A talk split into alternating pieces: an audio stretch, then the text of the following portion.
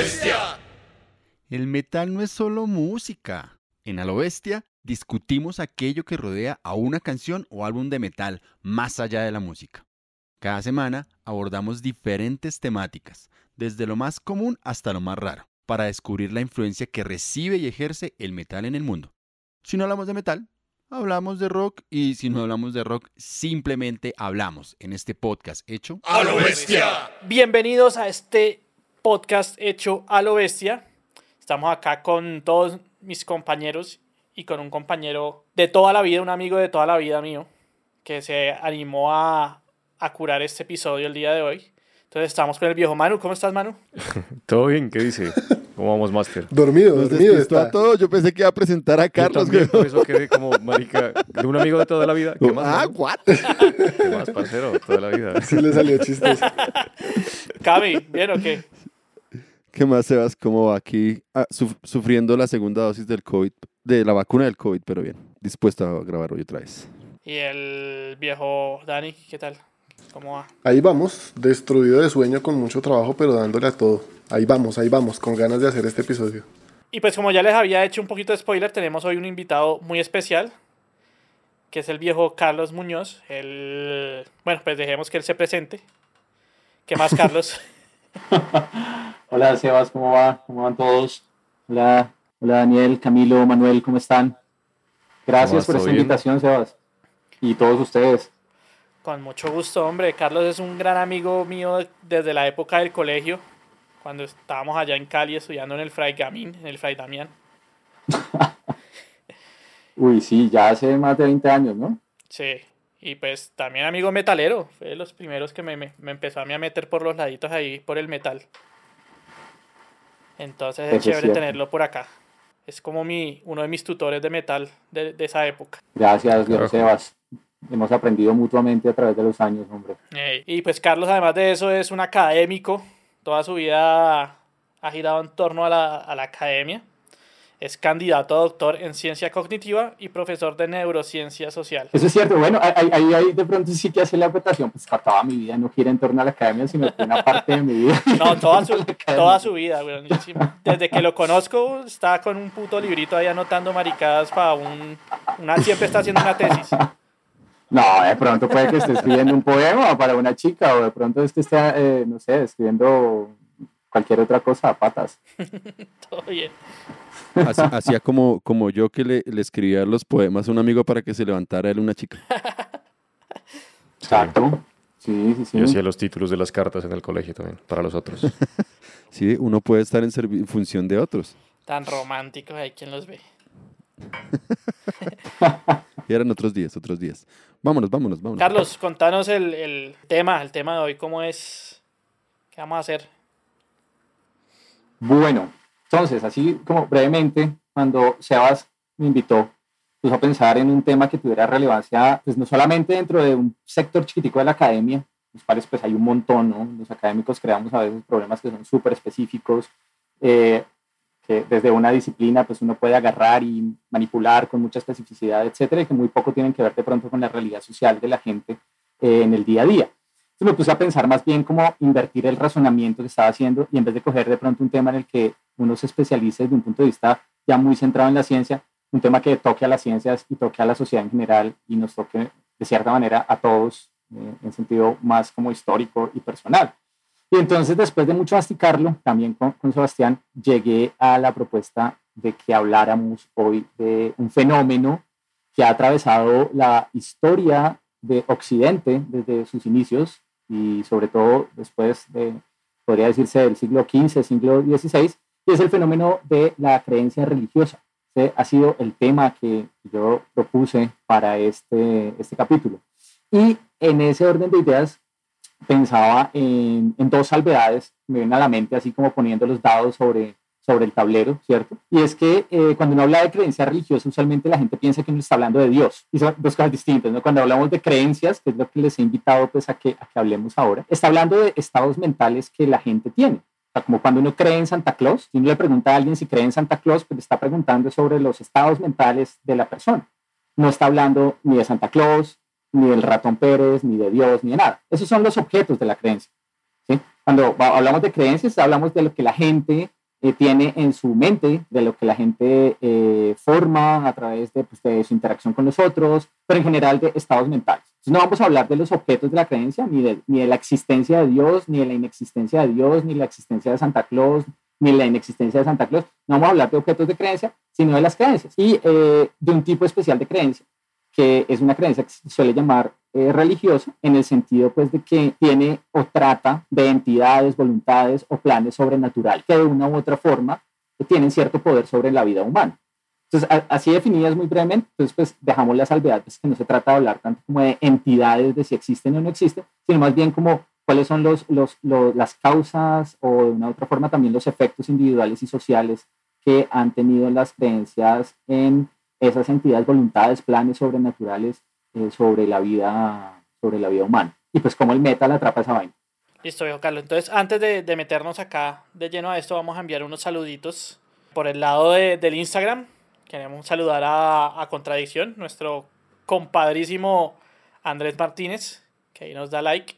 El viejo Oscar Quinche, que la semana pasada se animó a dirigir uno de los episodios, que salió muy bacano, por cierto. El primero, el que Sí. abrió todo esto. Jason Lancheros, Claudia Arbeláez, Johnny Andrés Gutiérrez, Dracos, Fabián Molina, Juan Manuel Otávalo, Carlos Pómez, Andrea Guzmán, Ángel, Ángela Zazipa, Miguel Gómez y Esteban Rubio. Eso por el lado del Instagram. Entonces, antes de, iniciar la tanda de saludo, no, hoy vamos a un saludo así súper especial a la primera persona que creyó en nosotros, nuestro primer mecenas en Patreon, a pesar de que no hemos terminado de construir el puente que Daniel próximamente va a terminar.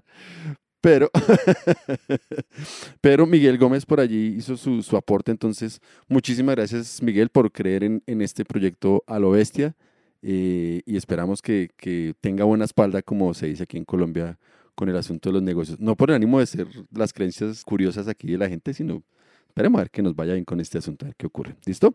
Entonces, por el lado del Facebook, también por allí nuestra, eh, siempre allí eh, presente Karen Joana, por ahí se reía de la, de la ardilla que presentó Daniel en, en el episodio anterior de, de la banda costarricense. La Sí. de Libitum, sí, ¿no? No, las de No, Metatron. Metatron. Metatron, entonces por allí se ¿No re- han dado like los de Metatron? Ah, No, preguntarles. ala. Sí, O yo no vi. hay que estar pendientes para preguntarle a ver qué onda la ardillita esa. Sí, ella se ríe de la ardilla y nos dice que no sabe cómo se pronuncia severo bebesote, pero que está en ucraniano. Bebecito, Se severo bebecito. Entonces allí nos dejó ese dato. El viejo Oscar, que pues dijo que le pareció un poco difícil, pero que con gusto volvería a estar por acá y pues desde luego bienvenido a participar de nuevo en otro momento. Eh, por allí un viejo amigo, a propósito hoy del capítulo de creencias religiosas, dejó por ahí un comentario hace unas semanas. eh, dice, ni hablar de la pérdida de, de una agenda con logos que yo les he mostrado ya de forma... Ah, no, aquí lo he mostrado alguna vez en un episodio donde hacía logos de, de bandas por ahí en mi juventud, en mi adolescencia, en el colegio, y com- comparte allí una historia casual a propósito de este episodio. y Dice, ni hablar de su pérdida de, logos en un sagrado libro donde plasmaba su música, libro que fue decomisado por un rector. Era la Inquisición de la época en un colegio militar, donde no seguían a las brujas, sino a los satánicos metaleros. Y se ríe allí recordando aquí esa, esa anécdota. Tenemos también por allí un comentario, estos son comentarios que están un poco perdidos, del señor eh, Ramón Cautivo, ¿cierto? El, el cerebro de la banda Cautiva, que también apareció hace un, un par de episodios acá. Nos dejó un mensaje allí contándonos pues que muchas nos agradece por incluir a Cautiva en nuestro episodio, que le ha parecido muy ameno y un gustazo que, lo tengamos en cuenta, que ahora está un poco relegado al asunto musical por asuntos laborales, pero que tiene por allí un tema eh, largo, dice él, por hacer, que inició con el nombre de I Am de Omega. Entonces, eh, a, a ver si se anima después de esto y, y termina y nos, nos cuenta a ver qué termina allí el señor Ramón Caut- Cautivo. Entonces, un saludo para él también. Además de ello, Ricardo Andrés, Loren Posada, Tatiana Rivera, NKST, Fernando Burgos, Edgar Peña, Angélica Parra, Aura Saide, quien estuvo de cumpleaños en esta semana. Entonces, le mandamos también allí un, un saludo de, de cumpleaños a ella. Viviana Poloche, DPR Trujillo, Julián Daniel Grajales, Carolina Arcila, Miguel Ángel Silva, Juan Garzón y por allí en YouTube teníamos también otros dos comentarios perdidos del señor Fabián Molina. El problema es que hoy mi asesora de francés estaba ocupada, entonces haré yo aquí el ridículo leyendo el francés él dice, voy yo anniversaire, presente, está allí, nos comenta en, en, YouTube. Y el señor Joel Morillo dice, ya está consumado, segundo año de los muchos que vendrán. Felicidades, gente. Allí por, a propósito de nuestro, nuestro aniversario, pues por el cual estamos haciendo también este, esta dinámica de invitar a la gente que nos escuche y pues que quiera medírsele a, participar y a liderar un, un episodio de A lo Bestia. Eso es todo, compañero. Siga usted en estudio. Eso es todo, amigos. Listo, entonces ya metámonos de lleno en esto. Dejemos que el viejo Carlos nos, nos cuente un poquito más del tema y que nos cuente los filtros que habíamos puesto para la curaduría de este episodio. Pues sí, con esas dos salvedades que, que, que hicimos, yo creo que estamos bien, ¿no? Como eh, para curarnos un poco en salud, hablar de creencias y de solo creencias religiosas. El primer filtro que puse es precisamente que no habláramos de creencias religiosas en la ficción, por ejemplo, al interior de sagas épicas, sino que habláramos pues de las creencias religiosas en la vida humana real. Aunque obviamente la vida humana real de muchos de nosotros involucra la ficción, pero o sea, es claro ¿no? que nos referimos. Listo. Segundo filtro ah, es que no nos centremos en las críticas a, la, a esas creencias, propiamente en un sentido pues individual, o sea, contra una persona, una figura política, etcétera, sino más bien como en las ventajas o desventajas sociales eh, que han tenido esas creencias, ¿cierto?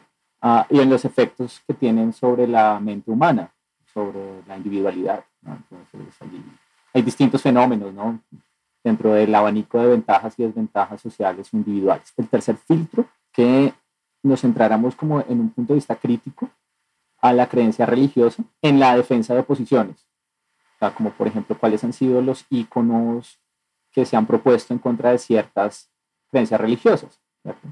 Figuras literarias, eh, íconos culturales como por ejemplo Satán, entendido como una, una metáfora de, ciertas, de ciertos valores, ¿cierto? Como una estrategia de contraposición a la diseminación de creencias religiosas. Entonces, que usáramos, digámoslo, filtrar oposiciones metafóricas para pillar cuáles han sido las críticas a la creencia religiosa.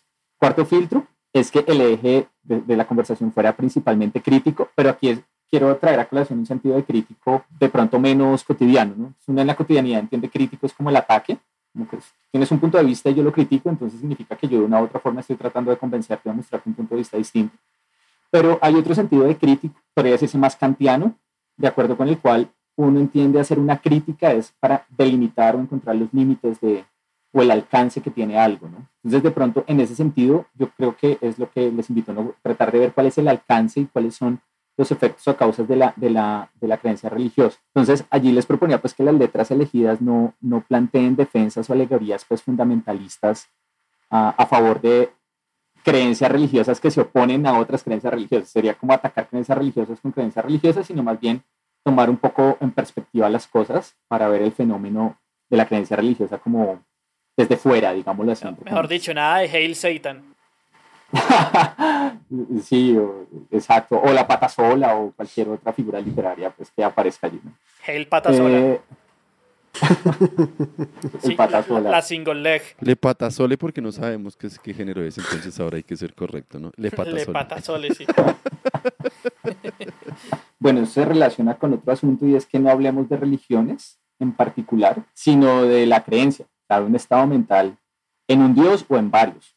O sea, que no, no nos centremos tanto en detalles teológicos de una u otra religión específica o de uno u otro Dios, sino en los efectos sociales y psicológicos pues, que tienen sobre la vida humana y los grupos sociales. Entonces ahí de, pronto no entrar en tanto detalle sobre, sobre qué diferencia una, una un sistema de creencias religiosas de otro, sino que hablemos pues en general. Y les proponía pues que eh, un sexto filtro es que se pueda presentar una opción de defensa de la creencia religiosa siempre y cuando se justifique y cumpla con los parámetros anteriores.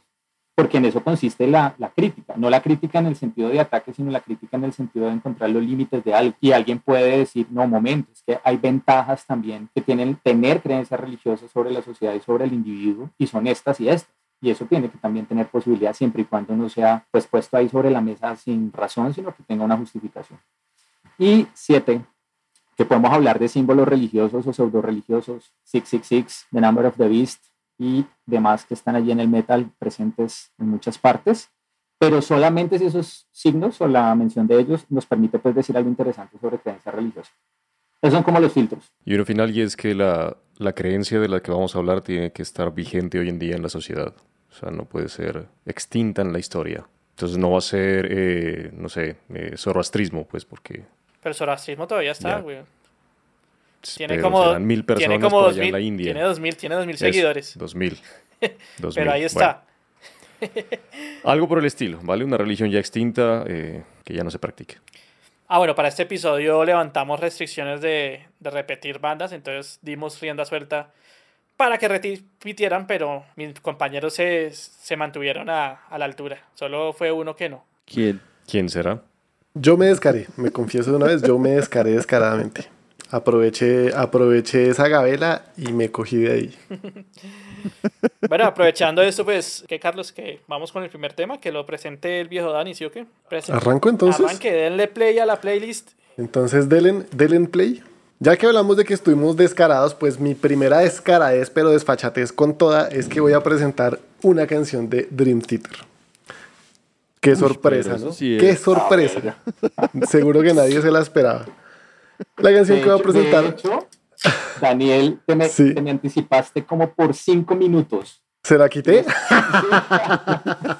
Cuando la pusiste allí, le dije a Sebas, oiga, hermano, yo le había dicho que esa la quería. Y, Que esa era la nada, mía.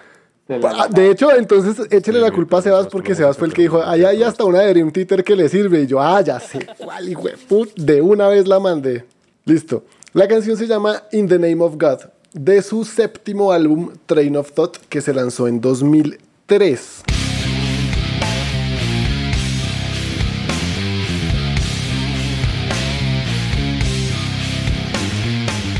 Como de Dream Theater en realidad ya hemos hablado harto, no nos vamos a centrar mucho en la banda. No nos vamos a centrar mucho en la banda, más allá de mencionar que se formaron desde el 85, pero su primer disco salió en 89 para, para datos técnicos de aquí de, de A lo Bestia. Y ya. Curiosidades de este séptimo disco es que el sonido de este disco es pesadísimo por intención de ellos. De hecho, después de, de cómo reaccionó la gente a, varios comentarios de Pornoy durante el Chaos in Motion Tour, Chaos, Chaos in Progress, se llamó el, el tour del, del disco que seguía, o bueno, el disco, la gira que estaban haciendo.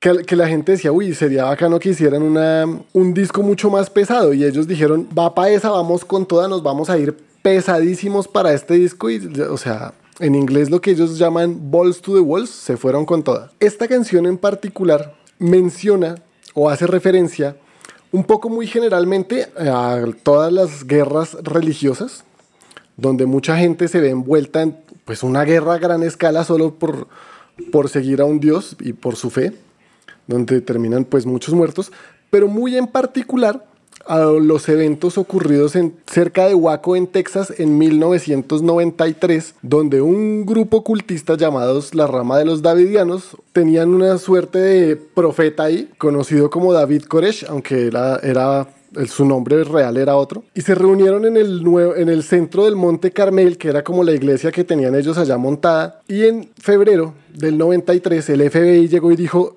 pues bajo sospechas de que estaban reuniendo armas de manera ilegal, fueron a hacer un allanamiento, sí, para buscar, para buscar las armas.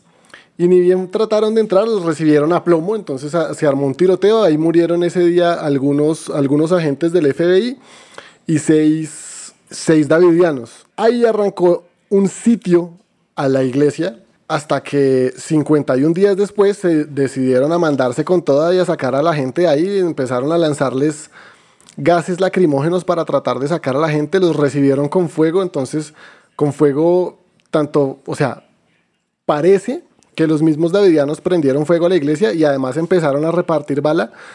Ese día murieron otros 74, 76 davidianos y, y cerca de 20 agentes del FBI, o sea, eso fue una matanza terrible.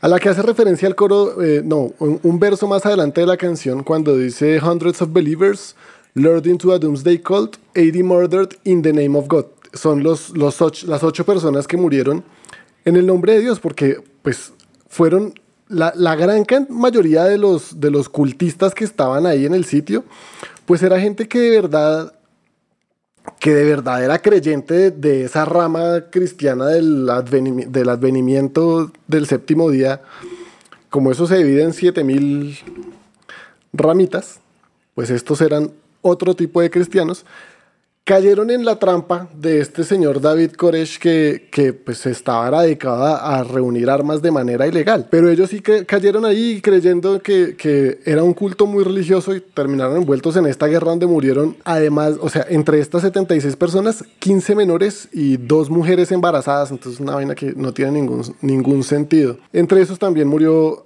David Koresh. Entonces esta canción pues habla justamente de ese evento que es claramente uno de los desastres de las creencias religiosas, donde algunos avivatos se aprovechan de la inocencia de los que pues relegan su, su vida a una creencia que tal vez los guíe y los ayude porque sienten que ellos solitos tal vez no pueden y terminan atrapados en este tipo de cosas. Con respecto a la canción, tiene un pocotón de referencias curiosas al número 7, como que es la, séptima canción, dura 14 minutos con 14 segundos, que pues es un múltiplo ahí de 7. En los últimos 7 segundos entran, entra lo que sería el inicio del, siguiente álbum. Este pues es la séptima canción del séptimo álbum, un poquitón de cosas ahí. Y en particular, para mí esta canción tiene el mejor solo Shredder de Petrucci de toda su discografía. Hay unos como más sentidos, de pronto el de el de The Spirit Carry y hay otro muy famoso que es el de Under a Glass Moon. Son muy buenos solos, pero el solo de esta canción es una cosa bárbara, barbarísima. Pero el solo es una vulgaridad de solo. Oiga, Daniel, usted está mencionando una cosa que es bien, bien, bien compleja de las, de las creencias y es cómo se construye una economía implícita detrás de la promoción de falsa esperanza, ¿no? Entonces, como te, te, centras, por ejemplo, en algo que la gente tenga día a día, como el miedo, o la, o la ignorancia frente a algo y entonces construís una economía a partir de promover, proveerles falsas esperanzas, ¿no? Que es lo que decías con, con, este tipo. Pero eso hay para tirar para el techo. Hace no mucho, fue madre, yo veía un, pues lo, lo publicaron como meme, pero parecía un post muy serio de alguien que decía, vendo iglesia cristiana en Barranquilla tal vez 3.500 millones de dólares, en seis meses recuperas la, la inversión. Yo decía, ¿qué? Jue puta, tremendo negocio. Necesito 3.500 millones de pesos prestados. claro, no, es que la, la, economía detrás de esos dispositivos de control social pues debe ser, siempre ha sido impresionante. Sí, porque yo no creo que haya muchísimas más cosas con un poder de aglomeración tan poderoso, valga la redundancia, como el de las creencias religiosas. De ese tema que su merced acaba de, de, tocar, de los davidianos, yo acabé de proponer una, un bonus track que se me vino a la cabeza, que nunca, nunca me ha dado tampoco la tarea de buscarlo, también soy honesto que es la canción más hiper mega caspa de, de Machine Head, eh, Davidian. Ajá, es sobre eso. Pero la más Acabé de revisar y sí, claro, o sea, la canción habla también Leyendo sobre, sobre el asunto ahorita de los Davidianos, vi que esa también es la yo otra que, soy re fan de, de Machine Head y me encanta esa canción, nunca le había hecho esa conexión, güey. Yo siempre decía Davidian, pero ¿de qué habla, güey? Sí, sí. Ahorita me acabo, o sea, ahí sí como dice Jonathan, datos que le cambian la vida a uno, así tal cual. Creo que Sebas, estoy con Sebas que lo escribe. Bueno, mal que bien, entonces salió buena la recomendación. Metamos de bonos ahí a Davidian. ¿Quién dijo miedo? De alguna manera, la religión tiene su toque ecléctico, a pesar de que, de que puede resultar tan dogmática en tantos aspectos, tiene su toque ecléctico, porque finalmente cuando uno lo analiza en términos históricos, uno termina viendo que, que la religión o ese pensamiento religioso terminó permeando lo social, terminó permeando lo cultural, termina permeando lo político y pues por lo menos en este caso termina permeando también todo lo que sería un, sistema o un aparato económico. Y, lo que decía Daniel, o sea, hoy en día más, más que siempre, quizás, me atrevo a decir yo, vemos cómo el, el asunto de, de, la religión es, es una cuestión de, de, negocio, el negocio de la fe, como lo llaman muchos frente al asunto, ¿no? Y eso, y eso habla de, de esos diferentes alcances que, que la religión ha, ha, logrado. O sea, yo lo veo como una especie de, pulpo y cada tentáculo ha logrado tocar unos aspectos que son cruciales en, en la cotidianidad de una sociedad, ¿cierto? Ni siquiera a veces de pequeños grupos, sino de sociedades, ¿no? Por ejemplo, el caso de la historia que nos acaba de contar Daniel, pues cómo puede marcar y el choque con la gente y a pesar de que, de que terminen en, confrontaciones a veces hasta bélicas, eh, sigue estando presente allí el, asunto de, de seguir es- ese, ese dogma o esa creencia, de estar allí presente y de seguir siendo el, el feligrés frente a esa situación que, que muchas veces genera de alguna una manera un enajenamiento. Y eso- esos tentáculos, Camilo, son, o sea, pues porque toda creencia de una u otra manera tiene que estar enraizada en una parte fundamental de, de la vida humana, ¿no? Pues si es una creencia que vos cojas día a día para que dé sentido a tu existencia, como se supone pues que son las creencias religiosas, tiene que haber una ingeniería detrás de cuáles son las creencias relevantes para vos como target.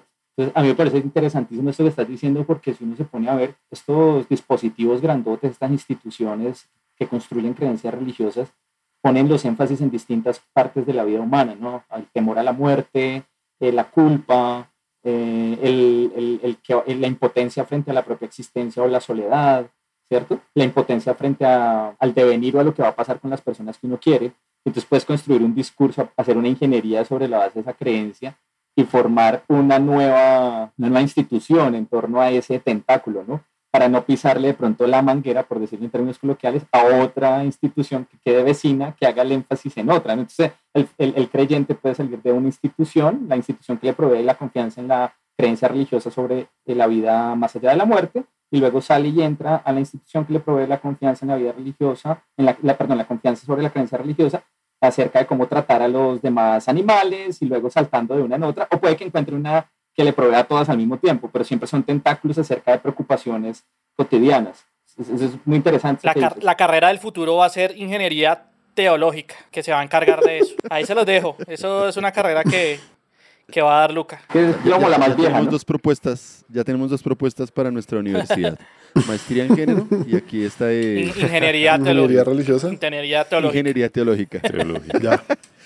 Pero e- es interesante, fíjese que cuando uno lo piensa, y y aquí que hay dos, dos, no mentiras, de hecho hay técnicamente tres ingenieros, cuando uno lo piensa en términos de, de esa ingeniería y de analizar cómo ese aparato sobre el cual se construye la religión, a mí me llama la atención un aspecto particular y es cómo muchos de esos, de esos elementos que, que pareciesen evidentes en la vida de las personas, justamente hacia donde le está apuntando es hacia esos aspectos más inmateriales y, y- menos justificables dentro de la, de la existencia del ser, que es lo que acaba de mencionar Carlos, ¿no? El asunto de la muerte, que, que hay más allá, qué va a pasar con nosotros, qué va a pasar con, con nuestros seres queridos, o sea, todo, ese, todo, ese, todo eso es- a mí me parece interesante, aunque repudiable al mismo tiempo, ¿cierto?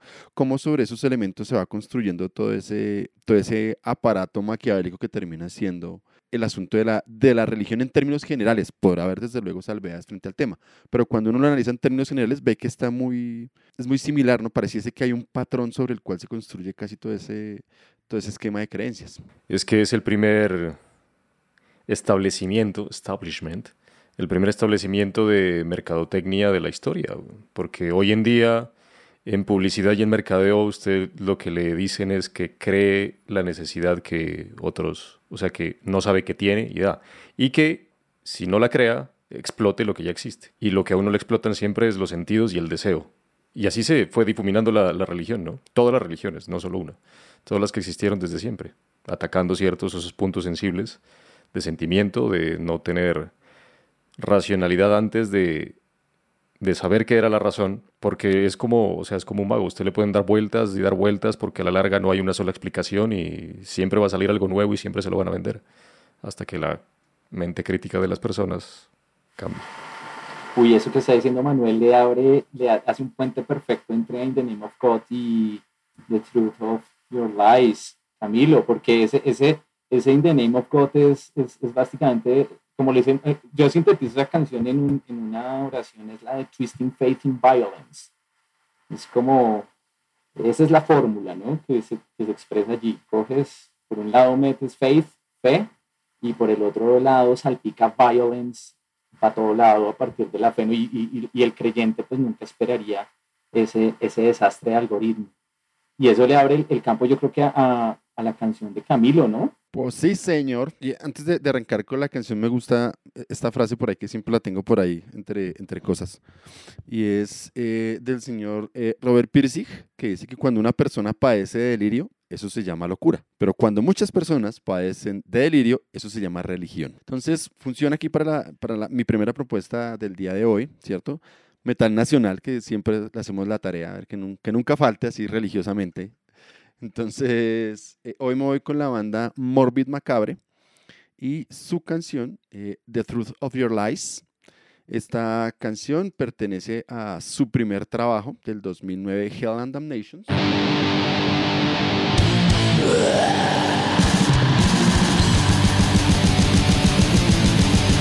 De Morbid Macabre, pues que la cabeza visible de esta agrupación es el señor Alex O'Kendon en las voces, quien es uno de los, gestores de este proyecto, junto con el que fuese el baterista de Masacre, Víctor Gallego, quien murió en el 2005, y pues ellos ya tenían la idea de formar una banda que sonara ese metal de los 80, ese metal crudo, ¿cierto? Ese metal que es difícil de clasificar si es black metal, si es death metal. y para efectos de, de, la actualidad le llaman ultra metal, ¿cierto? Pero pues él, juega mucho con hacer ese death metal de, de, vieja escuela. Y hasta el momento han sacado dos, dos álbumes eh, completitos. Los dos esencialmente salen bajo el sello también de, de Alex Oquendo, que es eh, Producciones. Y mm, no hay como una formación definida por lo menos de un disco a otro hay, hay variaciones sustanciales. En, este, en esta sesión, por ejemplo, están acreditados en, en el disco, obviamente, el señor Oquendo en las voces, eh, las guitarras y los bajos los hace Álvaro Álvarez, quien, es, eh, quien ha sido, de hecho, bajista de Masacre por cerca de 20 años casi. Eh, y él se encarga también de toda la parte de, de, ingeniería en su estudio Nebulosa Producciones en la ciudad de Medellín. Y el señor Jorge Londoño, quien es el, guitarrista mm, de, Masacre, guitarrista líder, pues participa en este disco haciendo los, los solos de guitarra, ¿cierto? No, no dice quién hace las, las baterías allí. Una banda pues interesante, digamos que Oquendo en, en esta banda explora muchísimo, muchísimo el asunto de, de la crítica a la religión, no necesariamente la religión católica, la religión judío-cristiana, sino que trata en algunos aspectos de, ampliar ese espectro en lo que se entiende como, religión. De allí que esta canción, La verdad de tus mentiras, ¿cierto? The Truth of Your Lies, eh, justamente está entrando a cuestionar justamente cómo la religión constriñe las posibilidades de, de, pensamiento de los seres humanos. Allí hay una, un verso, ¿cierto?, que dice, esclavizados en jaulas de religiones creadas por el hombre, es decir, de entrada está haciendo un, cuestionamiento, yo lo vinculo mucho con Nietzsche porque es justamente el, cuestionamiento al ser humano, a, sus propias creaciones que lo esclavizan y que de una u otra manera van marcando ese, esa esclavitud que menciona Nietzsche frente a la, a la moral religiosa. Y dice allí, en otro verso interesante de, la canción, divide el mundo con tus malditas religiones, con oraciones y mentiras, con la estupidez santa y la pose de divinidad. Entonces, justamente uno podría aplicar estos elementos muy generales, muy, muy identitarios, si se quiere, de diferentes religiones que básicamente se manejan en, en, esos elementos, ¿no? El asunto de los, de los mantras, el asunto de la simbología y el asunto de la adoración a esa simbología, ¿no? Quizás en el, en el cristianismo se ve más un poquito el asunto de, de la imaginería y todo el, culto a los santos, pero pues básicamente todas las religiones tienen ese tipo de, de, elementos. Pues me llama la, la atención el, el, asunto acá, porque encontraba también en, en un texto de, Nietzsche una de sus, de sus cuestiones esenciales allí. Él dice que justamente la religión es, es un sacrificio. ¿Cierto? Es un sacrificio, voy a leerlo, voy a tomar aquí ¿cuál el, segmento, perdón. El sacrificio de toda libertad, de todo orgullo, de toda autocerteza del espíritu, a la vez el sometimiento y escarnio de sí mismo, la mutilación de sí mismo. Entonces, de alguna manera encuentro ese puente de lo que presenta la canción de Morbid Macabre con ese, con ese pensamiento nietzscheano, que es justamente como la religión, en vez de permitir la expansión, si se quiere, del pensamiento del ser humano, lo que hace justamente es crear todo un, aparato que mencionaba ahorita, ¿no? que empieza a constreñir ese pensamiento, que empieza de alguna manera a anular la posibilidad de, de pensar libremente y sobre todo de construir un pensamiento que sea útil para el ser humano. Yo creo que es uno de los filósofos más, más traídos al metal, pero peor comprendidos. Creo que a término personal, a término personal, Nietzsche sí ha sido uno de mis filósofos importantísimos en el asunto, porque yo tengo dos situaciones particulares eh, y, digamos que mi primer bonus, cuando pensé, hoy ya sería el segundo, que es la razón de ser de la canción de Metallica que, por allí propuse en el, para los bonus, que es Leper Messiah. Y fue curioso porque cuando yo eh, empecé a adentrarme en, las letras, allí con mi inglés de diccionario en mano y traduzca palabra por palabra y trate de, armar el asunto, eh, me parecía una canción muy fuerte, sobre todo porque eh, pues nosotros aquí en general crecemos con, con esa cultura del catolicismo a cuestas, o sea, no por convicción, sino por una cuestión del entorno. Y me parecía una letra muy fuerte y por casualidad llegué a Nietzsche y, y empecé a leer cosas donde eh, él empezaba a hacer justamente ese cuestionamiento de la religión y de alguna manera me sirvió precisamente eh, para hacerme esa pregunta de, de qué hace la religión para mí qué me aporta la religión y realmente qué me quita la religión. Entonces, cuando fue como la primera vez que, digamos, no la idea así bien elaborada, pero sí que empecé a reconocer como que, como que eso que le venden a uno de pequeño, que la religión, la salvación, Dios, todo ese rollo, en realidad termina convirtiéndose en lo que habla aquí Oquendo en la canción y es en una especie de jaula invisible, ¿no? Que con el tiempo se hace más y más pesada y se hace mucho más difícil de, de salir de ella, ¿no? Uno le pregunta a una persona adulta con más de 30 o 40 años que haya estado dedicado al asunto de la religión y es una persona que no concibe su vida sin, sin esa experiencia o sin esa práctica religiosa, o sea, o sea es, es imposible. Y, y, lo que me permite a mí, o me ha permitido con el tiempo encontrar es justamente ese, yo lo llamo como esa especie de burbuja que crea la religión, ¿no? De, de enajenar de no permitir que la persona sea en sí misma la persona, sino que sea ese proyecto que la religión espera que cada quien sea. Esta canción de, de Macabre me pareció especialmente interesante porque usualmente el asunto de la creencia religiosa, que es un tema que se ha, que se ha trabajado últimamente mucho, la pregunta es si es un tema de estudio científico o si no lo es. a mí me pareció, por ejemplo, muy interesante en esta canción y es que habla de men cheating men, ¿sí? es como el ser humano engañando al ser humano, ¿cierto? Y dividiendo el mundo a través de chantajes, si se quiere, ¿no? Entonces, eh, lo, lo, lo, que dice no es como, aquí sí vamos a hablar de lo que, de la creencia religiosa, no es de la relación que tenemos nosotros con una divinidad, una trascendencia o una existencia sobrenatural, porque eso lo podemos poner entre comillas. Eso es un distractor. Lo que está sucediendo es una división entre nosotros ¿cierto? Eh, y que tiene un montón de consecuencias. Entonces, mientras nosotros estamos pensando en cómo nuestras creencias se relacionan con el más allá y con algo sobrenatural, nosotros estamos relacionándonos y diferenciándonos de otros. En pocas palabras, esto me remonta mucho al estudio de la creencia religiosa como un fenómeno natural, que, que, muy pocas personas van a estar de acuerdo, porque van a decir, oiga, pues ¿cómo va a estudiar la, la, la creencia religiosa como un fenómeno natural si eso es una cuestión de fe? Y, y, y, eso que vos, que, que vos, has estado diciendo, es, sí, puede ser una cuestión de fe, pero la cuestión de fe se da en el mundo natural, en el mundo en el que la gente sangra y sufre y batalla y se divide y usa a los otros con propósitos personales. Entonces, parece que usted puede poner entre comillas el significado interno de la creencia religiosa, pero que es un fenómeno natural, sí lo es.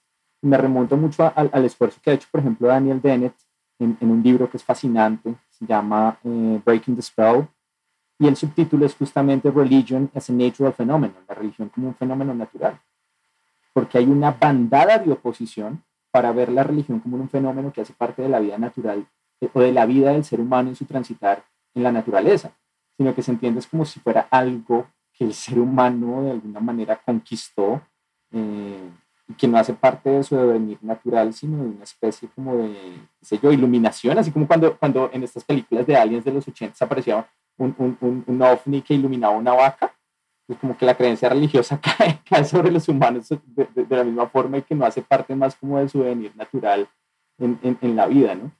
Entonces me parece, me parece bien interesante ese enfoque que, que, que mencionas, ¿no? Como, es un fenómeno natural. Yo, yo, no sé si natural o no, pero sí, por ejemplo, en, en, en la sociología, por ejemplo, Levi-Strauss, buena parte de sus estudios los, los encausó justamente de cómo la religión terminaba eh, creando toda una estructura social.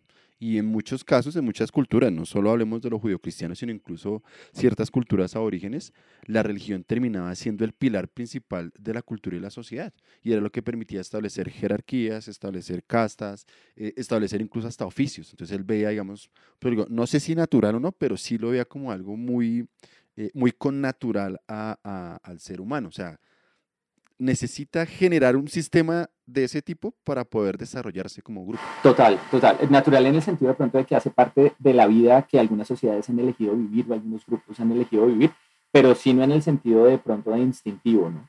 Y, es, y claro, esa noción de, de Levi es buenísima porque, bueno, ahí, ahí, de pronto nos expandimos, pero sí que muestra, por ejemplo, que eh, la cultura es, hace parte de la naturaleza del ser humano, es decir, que el ser humano es un ser cultural por naturaleza, ya que la cultura hace parte de nuestra naturaleza.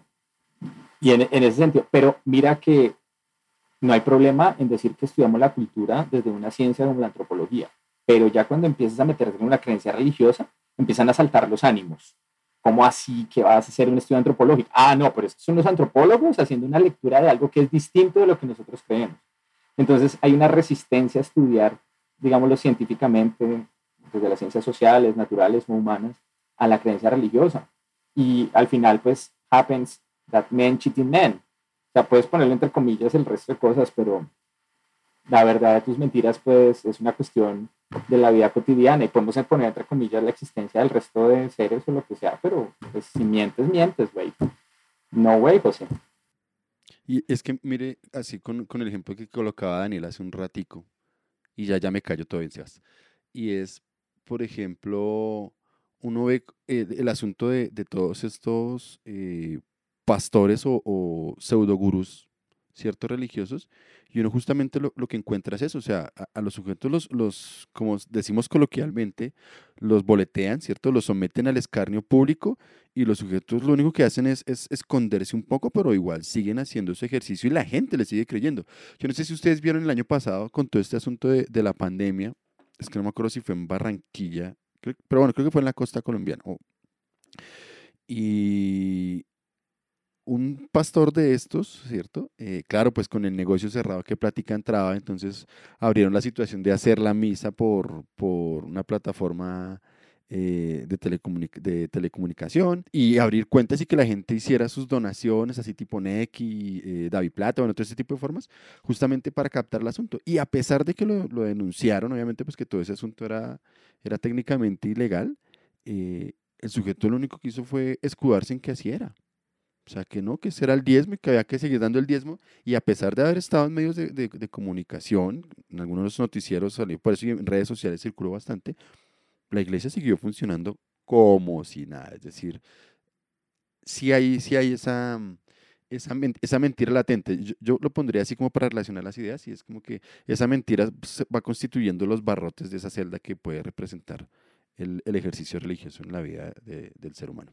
Sí, no, eso, eso, conecta, eso conecta muy bien, es que está, están entre, entrelazadas directamente y es con, al menos yo hice el ejercicio de sintetizar cada canción en una idea, ¿no? Tenía como Twisting Faith in Violence, la primera, la segunda fórmula es Men Cheating Men, and That Happens, o sea, hombres engañando a hombres, seres humanos engañando a seres humanos, y mientras tanto, Dios puede estar feliz o triste, pero el caso es que aquí abajo hay Men Cheating Men y eso tiene que hacerse algo con eso.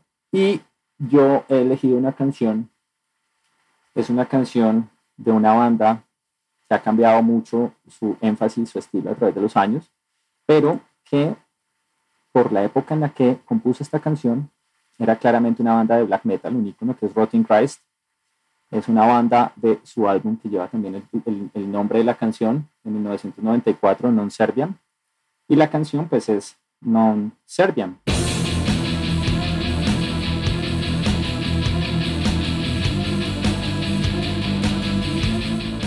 De esta canción en particular, pues tengo una, pues, una relación muy, muy bonita, una canción muy concreta, ¿sí? muy clara, y se centra just, justamente ya en una actitud reactiva. ¿no? Como, no voy a servir porque me doy cuenta, esto ya es una lectura de pronto sobre intelectualizada de la canción, pero me parece que la canción lo dice claramente, ¿no? es como hay un proyecto en el que yo me di cuenta que no, que no son muy bienvenidas mis ideas y sobre todo porque es fundamentalista. Por cualquiera sea la, la, la, idea distinta que yo tenga, pues no es aceptada. O sea que parece ser que el proyecto consiste en unificar a partir de un dogma. Y eh, si eso sucede y yo no estoy a favor de eso, pues parece ser que estoy en contra de una especie de tiranía de las ideas frente a una tironía de las ideas, pues tú solamente tienes dos opciones, o sirves o no sirves. Que es lo que sucede un poco con las ideologías, ¿no? Lo que distingue de, de pronto el pensamiento científico del pensamiento ideológico es que frente al pensamiento científico tú solamente puedes decir, ok, lo acepto o no lo acepto, ¿cierto? Si tú comienzas a cuestionar los fundamentos del pensamiento ideológico, pues parece ser que comienzas de pronto a teorizar o justificar el, pensamiento ideológico y quizás allí puedes poner a tambalear la, la misma ideología. Eso es lo que distingue a un ideólogo de alguien que no lo es. Y yo creo que esta canción dice mucho uh, implícitamente acerca de esto. Pues es lo bello del arte que nos dice cosas muy entre líneas, ¿cierto? Dejando el esbozo. Esta canción me gusta que, que yo la comparo como si fuera un esbozo de, de Da Vinci, ¿no? Es, es una canción cruda, con, concreta, ¿cierto? El, el mensaje es claro y porque muchas veces de pronto cuando ya el esbozo empieza a convertirse en una obra de arte llena de, de detalles y todo, pues se pierde la, la, la, crudeza de la idea inicial, ¿no? Por eso esta, esta canción me parece un boceto.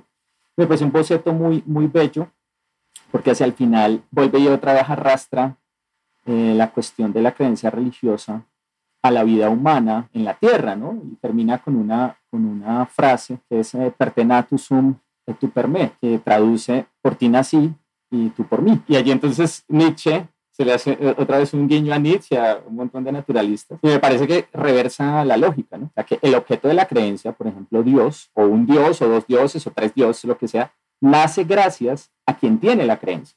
Si se dice que yo fui, por ejemplo, creado por el objeto de mi creencia, un ser sobrenatural, pues tiene sentido también decir que ese objeto, ese ser sobrenatural, solo tiene significado para mí porque yo tengo una creencia. Entonces, existe el objeto de la creencia porque yo tengo la creencia y una vez que construyo el objeto de la creencia, le doy vida propia y digo que él fue el que me creó. Y se cierra el círculo, luego yo me, lavo las manos un poco del origen de la creación literaria, un poco de, mi manufactura de ese Dios, y luego le doy poder para decirle que él me creó.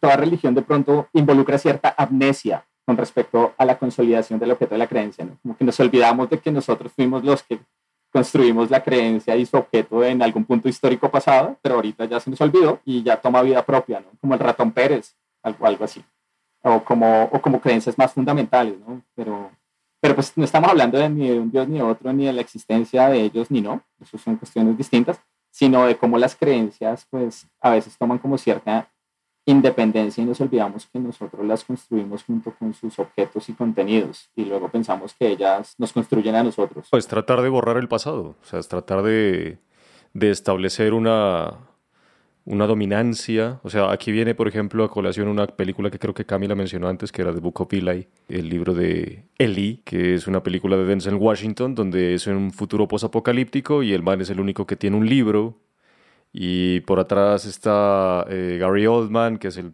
personaje, el antagonista o más bien villano de la historia, buscando y quiere encontrar un libro, quiere encontrar un libro y un libro y tiene que ser ese libro, porque todos los libros se quemaron y resulta que el libro que el man quería era la Biblia. ¿Por qué? Porque el man quería a través de eso en un futuro posapocalíptico donde ya las personas quedaban muy pocas personas viviendo de aquellas que vivieron, valga la redundancia, ese apocalipsis y que alcanzaron a leer, entonces las quería empezar a dominar a través de, miren, este libro sagrado, etc. Eh, borrar de dónde viene todo eso y que esto existe plano.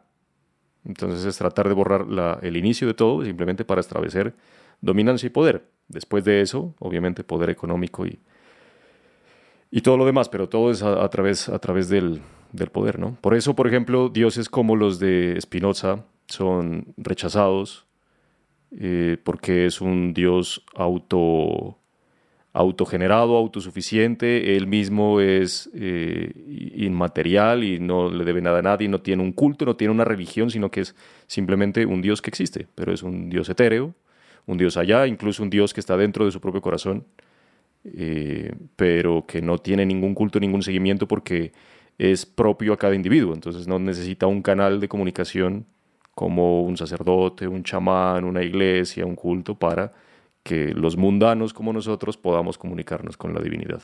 Y, mira que, mira Manuel, que muchas veces los objetos de las creencias, un, dios u otro dios, tienen eh, capacidades compensatorias de aquellas que nosotros carecemos. Nosotros nos damos cuenta de los seres humanos qué capacidades no tenemos y entonces convertimos al objeto de nuestras creencias en una especie de metáfora de lo más deseable. Entonces, alguien que esté en todas partes, porque nosotros no podemos estar en todas partes y que tanto más quisiéramos que estar en todas partes, ¿no? Al que podamos hacer todo lo que nosotros queramos, ¿no? Claro, ahí vuelvo al ataque de la necesidad inicial de la, de, la mercadotecnia, ¿no? O sea, ¿qué necesidad tienes o qué te hace falta esto? No lo puedes hacer, eso lo hace el Dios. Una, sí, total, una manufactura de las necesidades. Y, y eso es también como la paradoja, ¿no? De que fue primero el huevo o la gallina.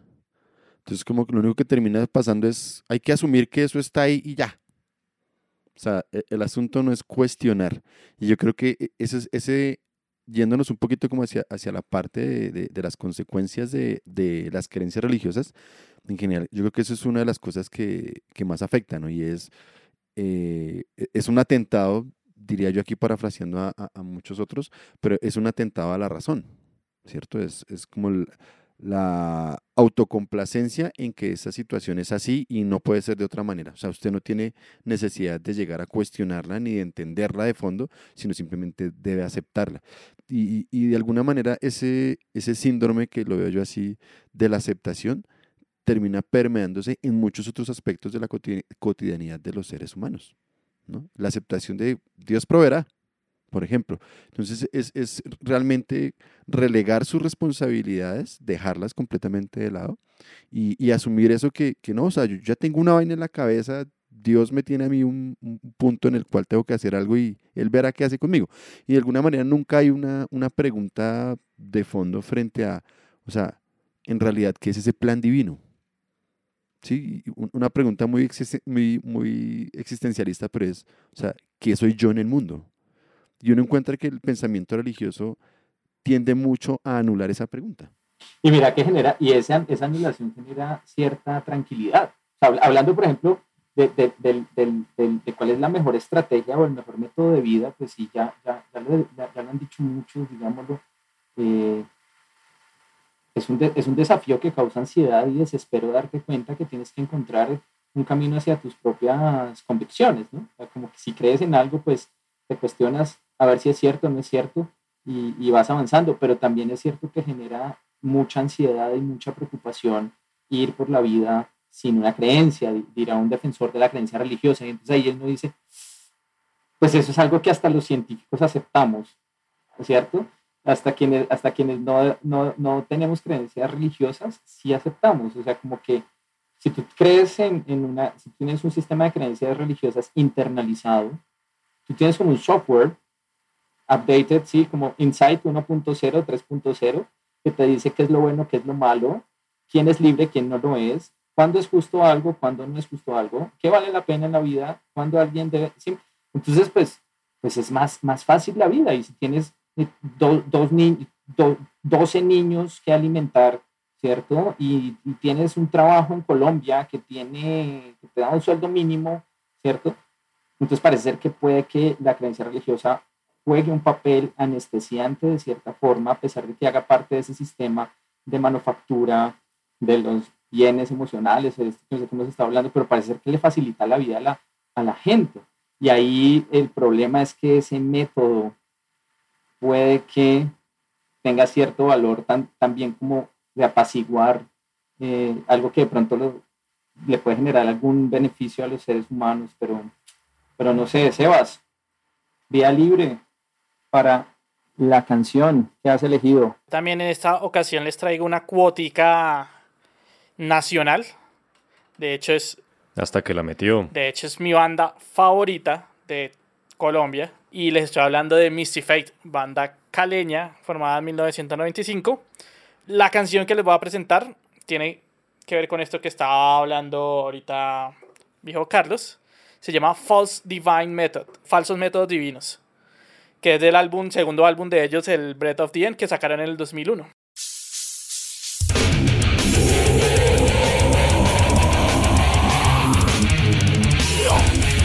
Para, esta, para este disco la alineación, les hablo un poquito así de la banda, desde de, entrada lleno. La alineación era Andrés Cortázar en guitarras, Cristian Montenegro en bajo, Julián Castillo en voz, Fito Satizábal en guitarras, Freddy Olave en la batería. Misty Fate era una banda, bueno, que no, no se sabe si siguen o si qué, pues está como en, en veremos. Pero pues, bueno, hablemos en que, que todavía existe, ojalá. Ellos son una banda de death metal melódico y tenían todas las cartas para, para haber sido una de las bandas más grandes de, de Colombia. Para mí lo son, pero pues pudieron haber logrado muchas más cosas. Aún así, ellos sí lograron giras fuera de Colombia, incluso llegaron a ir a Estados Unidos, allá estaban viviendo un rato y allá alcanzaron a sacar el último EP que, que salió como en el... Aquí en Sudamérica fueron cabeza de cartel. Sí, en Sudamérica hicieron una gira, se fueron por Perú, creo que fueron a Argentina, no sé, Brasil. Bueno, tuvieron varias fechas por ahí. Y es una banda que a mí me, me marcó mucho porque es muy técnica para la época. O sea, es un death metal melódico, pero tiene una complejidad en sus riffs, unos solos muy melódicos, muy bacano. Pero bueno, ya entremos de lleno en la letra. Yo le hice un análisis que se los voy a dar así. Lo cogí como por, por partecitas la letra.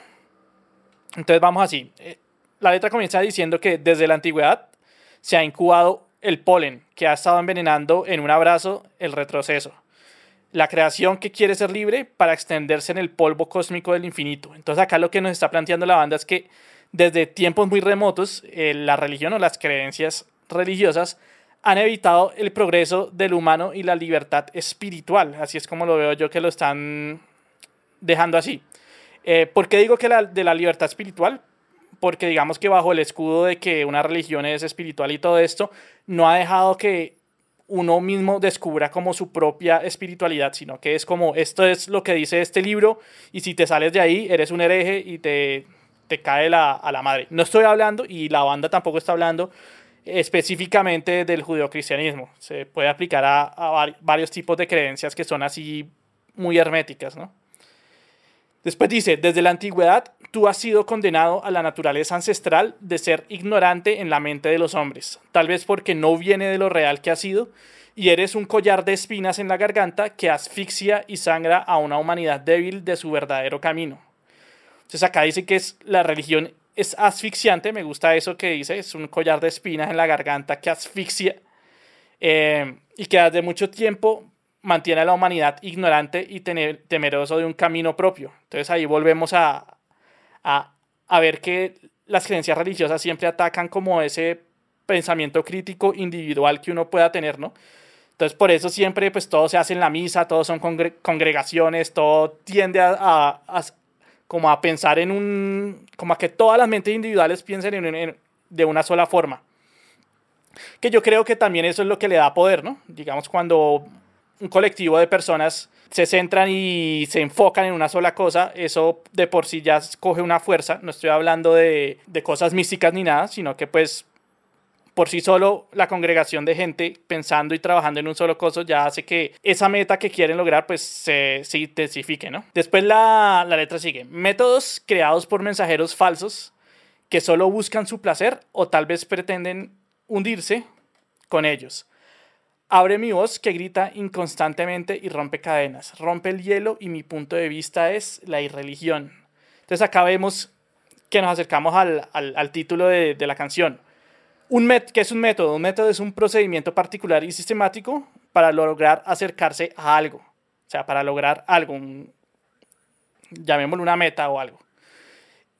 Y es la religión, es un método mismo creado eh, por muchas veces autoproclamados mesías. O sea, muchas veces vemos que, que la religión se centra en un solo individuo que dice tener la palabra de Dios o que muchas veces es hasta inteligente este, este, este, este man, este autoproclamado Mesías, tiene la inteligencia social para lograr convencer a un grupo de gente de que lo que él dice es el camino correcto y es y además es tan inteligente que logra identificar las necesidades de, de su rebaño para hacerles creer que, que por medio de él es que van a lograr la salvación. No, no está diciendo que crean en él, sino que crean en lo que lo está manejando a él, supuestamente. Entonces vemos que él se pone ahí como que él es el títere y el mensajero de, de algo más allá que los va a salvar.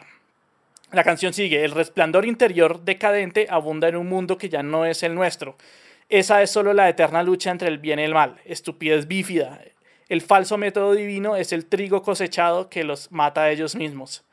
Entonces, disfrazándose como espiritualidad bajo una filosofía absolutista en donde algo es o bueno o malo, este método divino falso pues está destruyendo al ser humano. Digamos, hay muchos tipos de creencias eh, duales, ¿no? Y no, no significa que sean malas. Yo he visto en muchas creencias, muchas filosofías duales que pues, hasta me gustan y todo, pero también digamos que a veces fallan en ver como los tonos grises, ¿no? Las sombras grises, lo, lo que hay, porque esa conveniencia, ¿no? Lo que es malo, lo que es bueno y todo eso. Se pierden los matices. Ajá. La canción termina diciendo, bondad o maldad vivida, estupidez o tal vez una prueba. Bienvenido al centro de irreverencia o el pensamiento para que puedas comprender, encuentra el centro o quédate en su miseria. Entonces acá nos cuestiona la banda eh, si es mejor quedarse en la miseria creyendo bajo un credo culposo que a cada rato quiere ponerte a prueba o seguir tu propio pensamiento y encontrarte a ti mismo, que es lo que yo entiendo como una verdadera espiritualidad. Entonces vemos que la canción, a pesar de ser bien directa, tiene varios puntos y varias aristas como para, para, para desglosar, ¿no? Me gusta mucho como lo llamaron, digamos, el False Divine Method, y esa palabra método se me hace muy chévere porque como lo estábamos diciendo y por eso me, me dio tanta risa cuando acá Carlos estaba diciendo que, que es una ingeniería para que hay que hacer una ingeniería para fomentar esta, este sistema de creencias. Y sí, porque todo esto está, es, es metódico, es un método, es una cosa que se tiene que seguir sistemáticamente para hacer que la gente caiga en la necesidad de creer en esto. Allí, allí ahí me, me, me abocaste de una, Sebas, cuando, cuando la gente piensa, me, me, me plantaste así dos ideas ahorita que estabas hablando, y una es justamente que muchas personas piensan que el fin del conocimiento es la ignorancia, ¿cierto? Entonces, es como, no, es, es más bien al contrario, o sea, el conocimiento bebe de las aguas de la ignorancia y a partir de él entonces uno construye, ¿cierto? Entonces uno reconoce la ignorancia, reconoce que no sabe, por ejemplo, cómo funcionan eh, los astros, que no sabe cómo funcionan los ríos, cómo funcionan los cultivos, cómo funciona la mente de las otras personas. Entonces, a partir de ese reconocimiento, uno comienza a construir conocimiento, ¿sí o qué? Lo que sí acaba con el conocimiento es ignorar la ignorancia. Aquí estoy, así estoy, estoy parado sobre, sobre un dicho que alguna vez leí y es de, eh, creo que era, decía algo así como, ignorance is not the end of knowledge. Ignorance of ignorance is the end of knowledge. O sea, como el, el, el fin del conocimiento es, la, es ignorar que uno es ignorante, es ignorar la ignorancia. Entonces, cuando uno ignora la ignorancia, lo único que le queda es pensar que sabe. Entonces, entonces ahí, ahí yo creo que el, el, método puede consistir en hacer que otras personas no se cuestionen. Y me parece el segundo punto, y no se cuestionen, es decir, que ignoren que ignoran algo. Es decir, que dejen de, de, de preguntarse. Y, en, y, eso se relaciona con lo que decíamos ahorita con Camilo, es, y eso genera una pasividad total. ¿no? Como si tú, si, tú no te si tú no tienes menos peso en la vida para preguntarte, pues hombre, pues vas ligero. El problema es que puedes cometer muchos errores en el sentido en el que tus actos no van a ser el resultado probablemente de tus razones para actuar, ¿sí? sino que van a ser el resultado de otras cosas exógenas a ti. Entonces, le echas la culpa a otras cosas. Y entonces allí me relacionaba, me, me, identificaba mucho con algo que vos decís que me parece fundamental, y es que cuando se hace un análisis crítico de la creencia religiosa, la gente piensa que se hace un, un análisis crítico de las cosas, de las creencias sobre lo significativo como la espiritualidad en la vida humana. Y es que tú puedes tener creencias acerca, puedes tener creencias místicas, es decir, creer en cosas que no puedes explicarle con claridad a otros, sino que solamente permanecen inefables y conocidas por ti. ¿sí? Te estás bañando todos los días y tú y tú tienes un momento en el que te conectas contigo mismo, no le hablas a nadie, no sabes qué cosa es, lo tienes hace unos años, o, o, cuando estás en un río, cuando estás en la naturaleza, cuando estás componiendo, cuando estás hablando a los ojos de alguien, lo que sea. Y eso, eso, eso son creencias que tienen contenido místico y que pueden tener una significatividad en la vida de las personas, pero, pero que no son religiosas, ¿cierto? O sea, no está involucrado una entidad, plan o voluntad sobrenatural que esté comandando las decisiones de los seres humanos, y lo que quiero decir específicamente, me parece súper súper importante, Sebas, es que dices, uno puede tener un encuentro de uno mismo, de su propia espiritualidad o de sus propias creencias místicas o que uno simplemente guarde para uno mismo y que trasciendan el orden de las cosas lógicas, pero que no sean creencias religiosas y adquiridas por adoctrinamiento, sino por la historia de vida que uno, que uno ha decidido tener y que, y que también de la cual uno viene, si te copió bien la idea. Y yo creo que eso es lo que le deberían fomentar a uno, lleva varias cosas, varias creencias y fórmese su, propio, su propia vaina sin, sin que, digamos, tenga que seguir a, a, una, a un cierto grupo de personas que siguen un credo en específico sino usted mismo trate de hacer sus, sus vainas y crea en lo, que usted quiera, sin tener que rendir pleitesía ni Y nada. es, que- y es que el humano no se puede desligar del,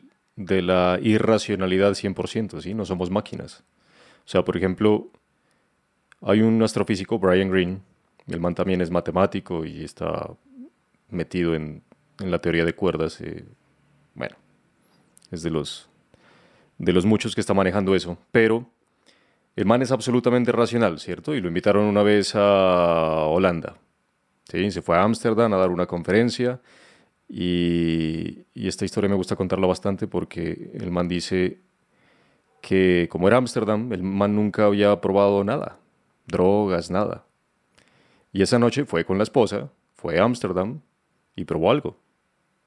Cuando volvió al hotel, el man estaba volando y se le estaban apareciendo, el man tenía alucinaciones y demás. Entonces el man decía, "Marica, yo soy astrofísico, o sea, yo sé qué es lo que está pasando. La droga está afectando mi cerebro, está afectando las neuronas y yo estoy viendo cosas que no puedo explicar, pero más allá de que yo sé qué es lo que está pasando, no puedo evitar sentir miedo. Entonces ese miedo, o sea, uno no puede separarse de los sentimientos a que voy, a esa irracionalidad. El man sabía que era lo que estaba pasando, pero uno no puede escaparse de ese sentimiento, de algo que le haga sentir bien, en ese caso mal, asustado. Le dijo a la esposa que lo, de, mala forma, no de buena forma, que lo espose a la cama, que lo amarre, porque el man se, se desesperaba, nunca había sentido algo así.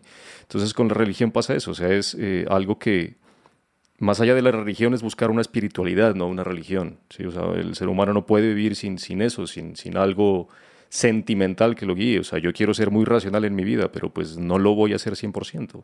Y pues tampoco lo quiero ser porque el arte vive del, de- de- del sentimiento y del espíritu también. Y las Entonces, ciencias. Y las ciencias también. Entonces, eh, entonces es, es no quererse separar de eso, pero hay que separar lo que decía Sebas. O sea, uno tiene su espiritualidad y todo bien, pero una religión es diferente. hasta los científicos, hasta los científicos más ateos siempre tienen como un- un- una creencia, yo le llamo así, pero digamos algo, por ejemplo, que dicen que yo hago esta forma, esta cosa de esta forma y tengo este, este medio ritual o tengo esta cosa porque si no lo hago así no me salen las ideas. Siempre tienen algo así, Maric. siempre tienen unas cositas así. Lo, lo- lo- tenemos, pero, pero, pero, pero es que el punto, el punto es que la ciencia es un acto de fe. Voy a, voy a meter, voy a, voy a meterme en, en berenjenales. Cuando digo que la, ciencia, que la ciencia es un acto de fe, estoy diciendo que los científicos no prometen verdades. En cambio, un profeta sí promete verdades.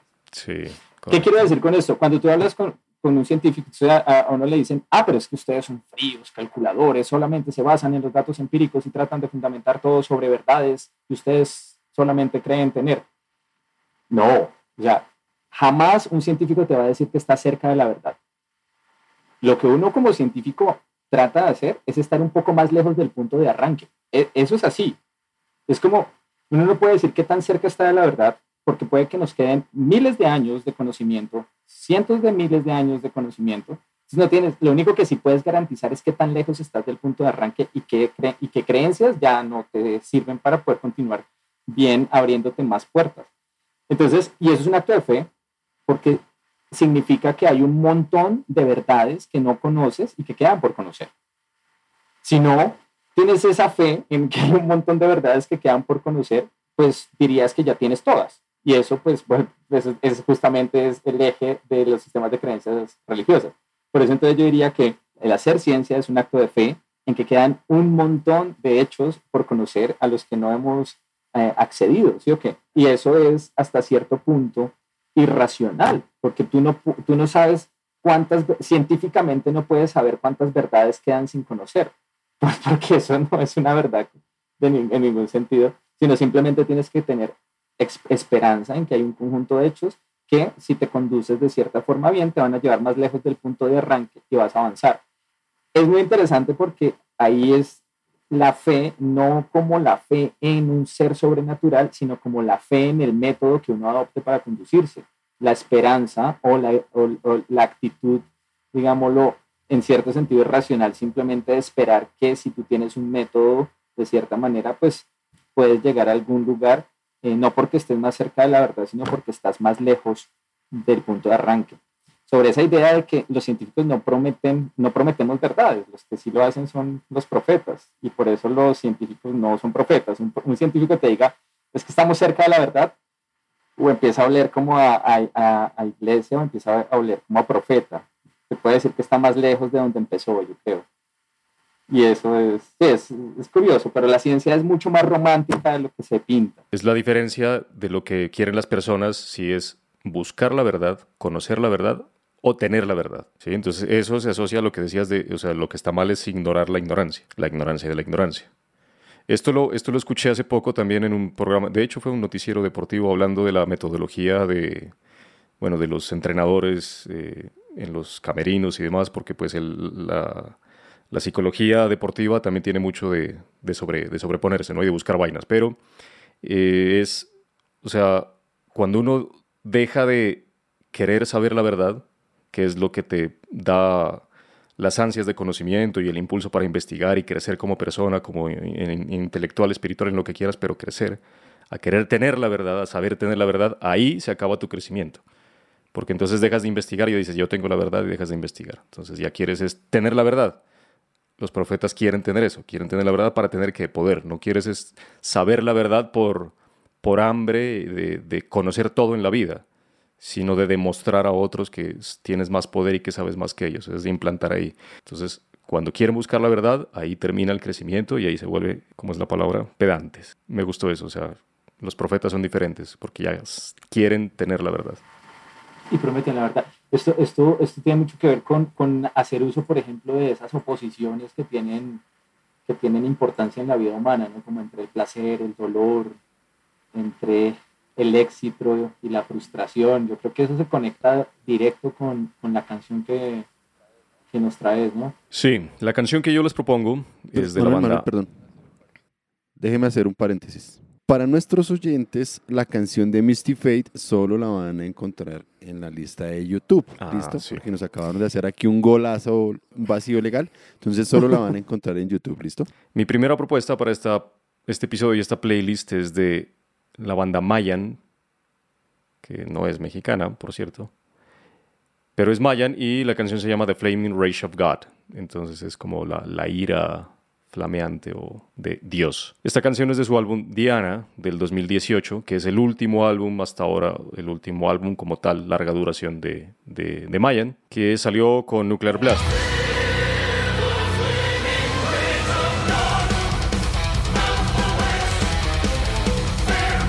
Mayan es, para los que no la conozcan o las que no, las que no lo, los y las que no la tengan en el radar, es una de las bandas alternas de, Mark Jansen. Mark Jansen es el guitarrista y el líder de Épica. Y este man formó esta banda en el 2010 con el que era ex eh, tecladista de After Forever. Pero este es un... Sí, es, un, es como un death metal sinfónico, si lo quieren. Lo que pasa es que le meten ahí eh, voces líricas de chicas pero la música es más pesada. Entonces es parecido. Entonces el man la formó con un parcero que era, bueno, el, el, el tecladista en ese caso de, de, After Forever, que también fue el primer, de los primeros proyectos donde cantaba incluso Flor Jansen, que ahora es vocalista de Nightwish. Bueno, es una mezcla de todos con todos. Eh, Jack Dreesen. Entonces ese es el, el, tecladista y la formó en 2010. Y eh, obviamente tiene mucha relación con Épica, pues porque el baterista, que es Arjen van Wesenbeek, es el que actualmente es baterista de Épica y la componen otro, otro montón de, de integrantes. Bueno, Mark Jansen, que también es de épica, eh, Laura Macri, que es la vocalista, que es una soprano y que, datos curiosos que a nadie importa, pues es como, tiene su relación amorosa ahí con, con Mark Jansen. Y pues por ahí también han cantado, obviamente estuvo, pasó Simon Simons y Flor Jansen, cantaron el primer disco, por allá en 2011 pero este pues es, es, el último de 2018. En 2018 sacaron un par de EPs y ya. Hablando del disco, antes de pasar a la, a la, a la canción, que habla del concepto de Diana, también es un poco hablando de, de espiritualidad de, de, elevar la mente y el corazón aquí. Diana literalmente, bueno, dice, ellos dicen, Diana es el momento en que la mente individual es absorbida por el corazón y se funde con la mente universal. Entonces este concepto viene es como del, del yoga, del hinduismo. ¿okay? Diana significa literalmente meditación y es la sexta de las ocho ramas del yoga.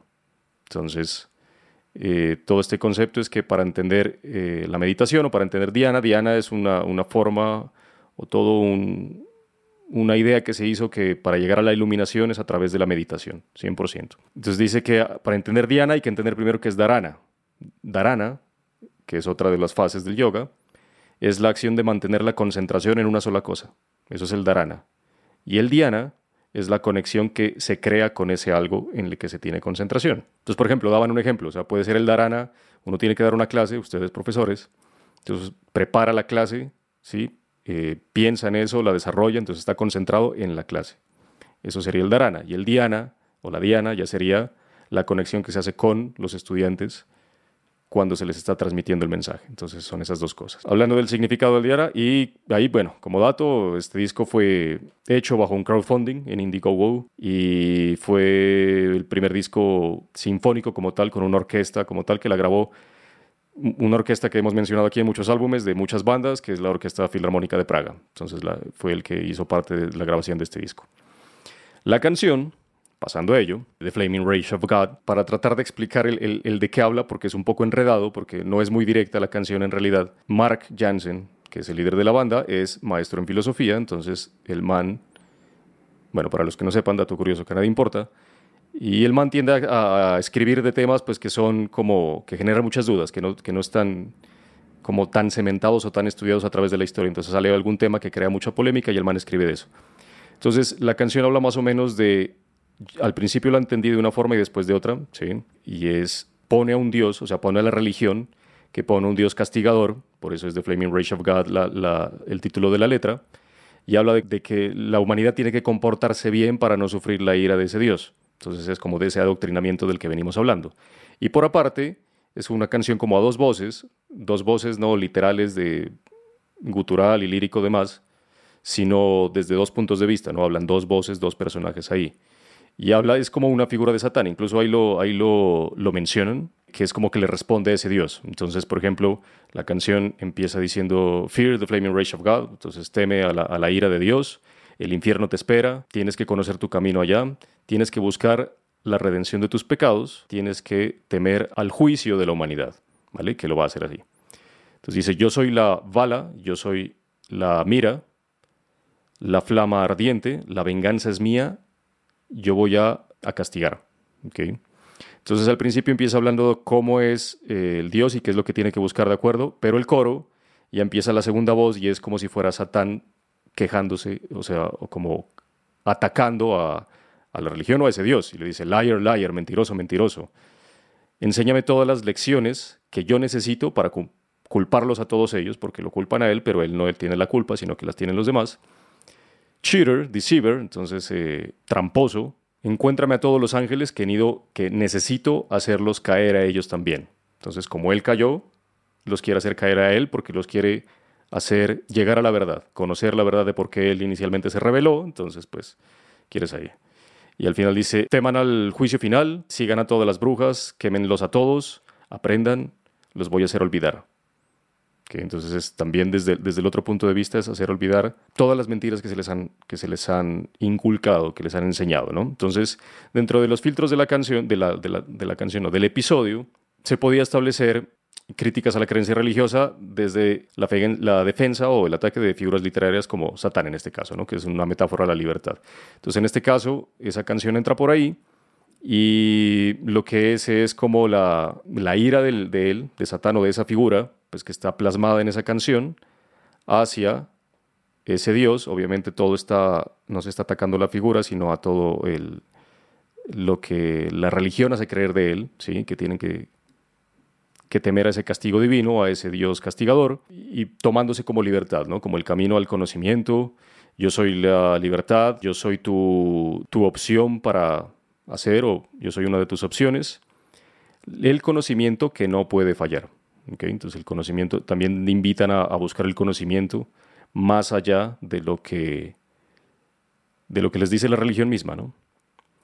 Y de ahí ya empieza pues, a repetir todo y hay un párrafo donde dice Satan left his prison, entonces Satán abandonó su prisión, eh, digamos que plasmó, tiró todo su velo encima de la humanidad, los cubrió, reunió a toda la...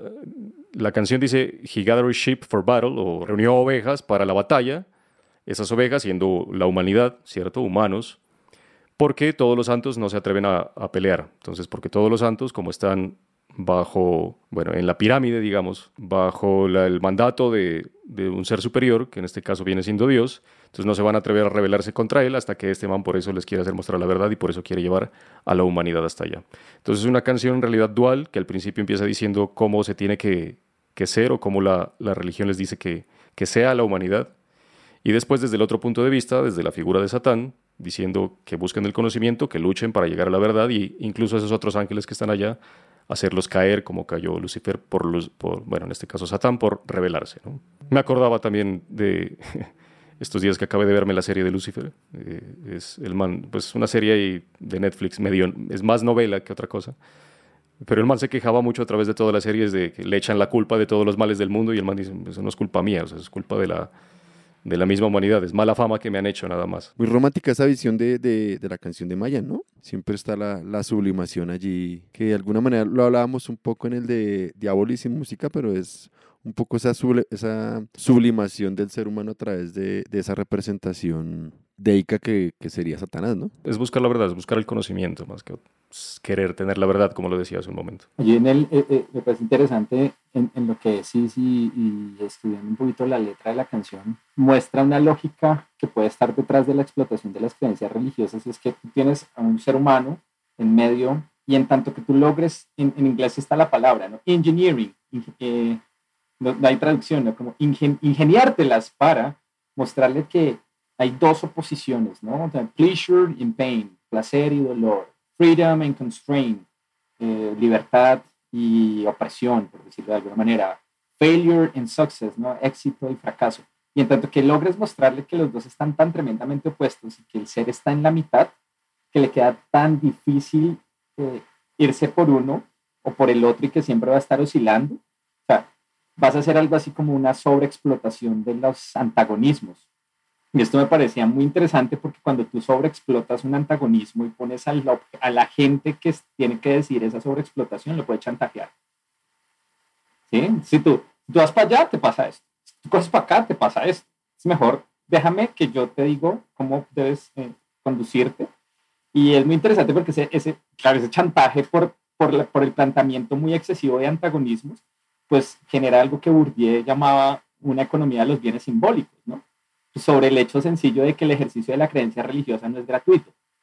Entonces, si tú quieres, si tú, ya, ya, ya, te planteamos pues que tú estás en medio de dos antagonismos súper bestiales y que toda la vida está llena de lo bueno, lo malo, el éxito, el fracaso, eh, el eh, tener ilusiones, carecer de ellas, el vacío, estar lleno, eh, ser libre, estar determinado. Entonces, entonces pues tienes que de, alguna, de alguna manera pues, pues ir a algún lugar que te, que te diga dónde estás, ¿no? Me parecía muy interesante eh, eh, esa canción y, lo mencionaste, pues dijiste un, un, una cantidad de, de, cosas interesantes, pero en particular me pareció como que esa sobreexplotación de los antagonismos que tenía que ver con algo que, que creo que decía Sebas antes y creo que era así, eh, que uno puede tener un poder de un poder sobre los otros en tanto que les borre de su mente la posibilidad de ver matices pero uno terminar viéndolo, ¿no? Entonces, si tú le dices, aquí está blanco, aquí está negro, y lo pones a elegir, pues muchas veces en la vida las elecciones están en los grises, ¿no? Y esa canción, pues, tra trataba, a mí me llamó mucho la atención el manejo de los antagonismos, y, y ahora, pues, obviamente la, la, la, leo de una manera distinta, pues, como, como dice Camilo, es una, una canción que muestra mucho, pero pues obviamente por la interpretación que, que estás planteando. Y sabiendo que, o sea, dentro del, por ejemplo, dentro del metal se, se lo estigma mucho de satanista, pero el concepto de, de, esa, de ese rival, Satán, Lucifer, a la figura de Dios, hablemos de, o sea, en este caso los nombres vienen del cristianismo, pero esa relación de esas dos figuras están en la mayoría de religiones, ¿no? Bueno, hablando del, isla, de, del Islam, del, del judaísmo y del cristianismo, pues son los mismos, ¿no? porque son, ya, hemos hablado aquí un montón de veces que es el mismo Dios y el mismo Satán. Eh, pero en las otras también tienen conceptos, ¿no? De, bueno y malo, de etcétera. Son creados por los mismos que se inventaron la religión. Entonces, los mismos que estábamos hablando, haciendo una recolección de todo lo que hemos hablado, de los que crearon la religión, de los que establecieron un concepto para seguir a esa figura que me creó a mí, ¿sí? Entonces, para poderlo seguir, tengo que crear un, un enemigo para alejarme de allá y para hacerme más restrictivo, para adoctrinarme más en este camino. Entonces, no, es una, no es una figura que incluso se la crearon personas afuera de la religión para atacar esa religión, sino que la figura misma del contrario, del adversario, la crearon dentro de la religión los que crearon eso, en cada una de las religiones, no solo el cristianismo. Entonces ahí juega esa sobreexplotación de antagonistas de la que hablas. Precisamente porque esa, esa mayor sobreexplotación la hacen desde adentro mismo de las instituciones, no desde afuera. Total, y, y ahí, claro, el que, el que resuelve ese antagonismo es el que tiene la revelación pues, hacia donde tienes que oscilar. Uh, y ahí entonces, pues claro, vamos con Sebas, que ahí yo creo que mejor introducción no, no puedes haber eh, tenido definitivamente. Vamos con un temita que este sí les prometo que sí está en Spotify, en Deezer y en donde quieran. Para que no me crucifiquen. bueno, la banda, mi segunda propuesta es con una super bandota que se llama Psychroptic, una banda de Australia, Tasmania, de hecho. La canción que les traigo es, se llama Forward to Submission, del álbum The Inherit Repression, o sea, la represión Heredada, que es el quinto álbum de ellos sacado en el 2012.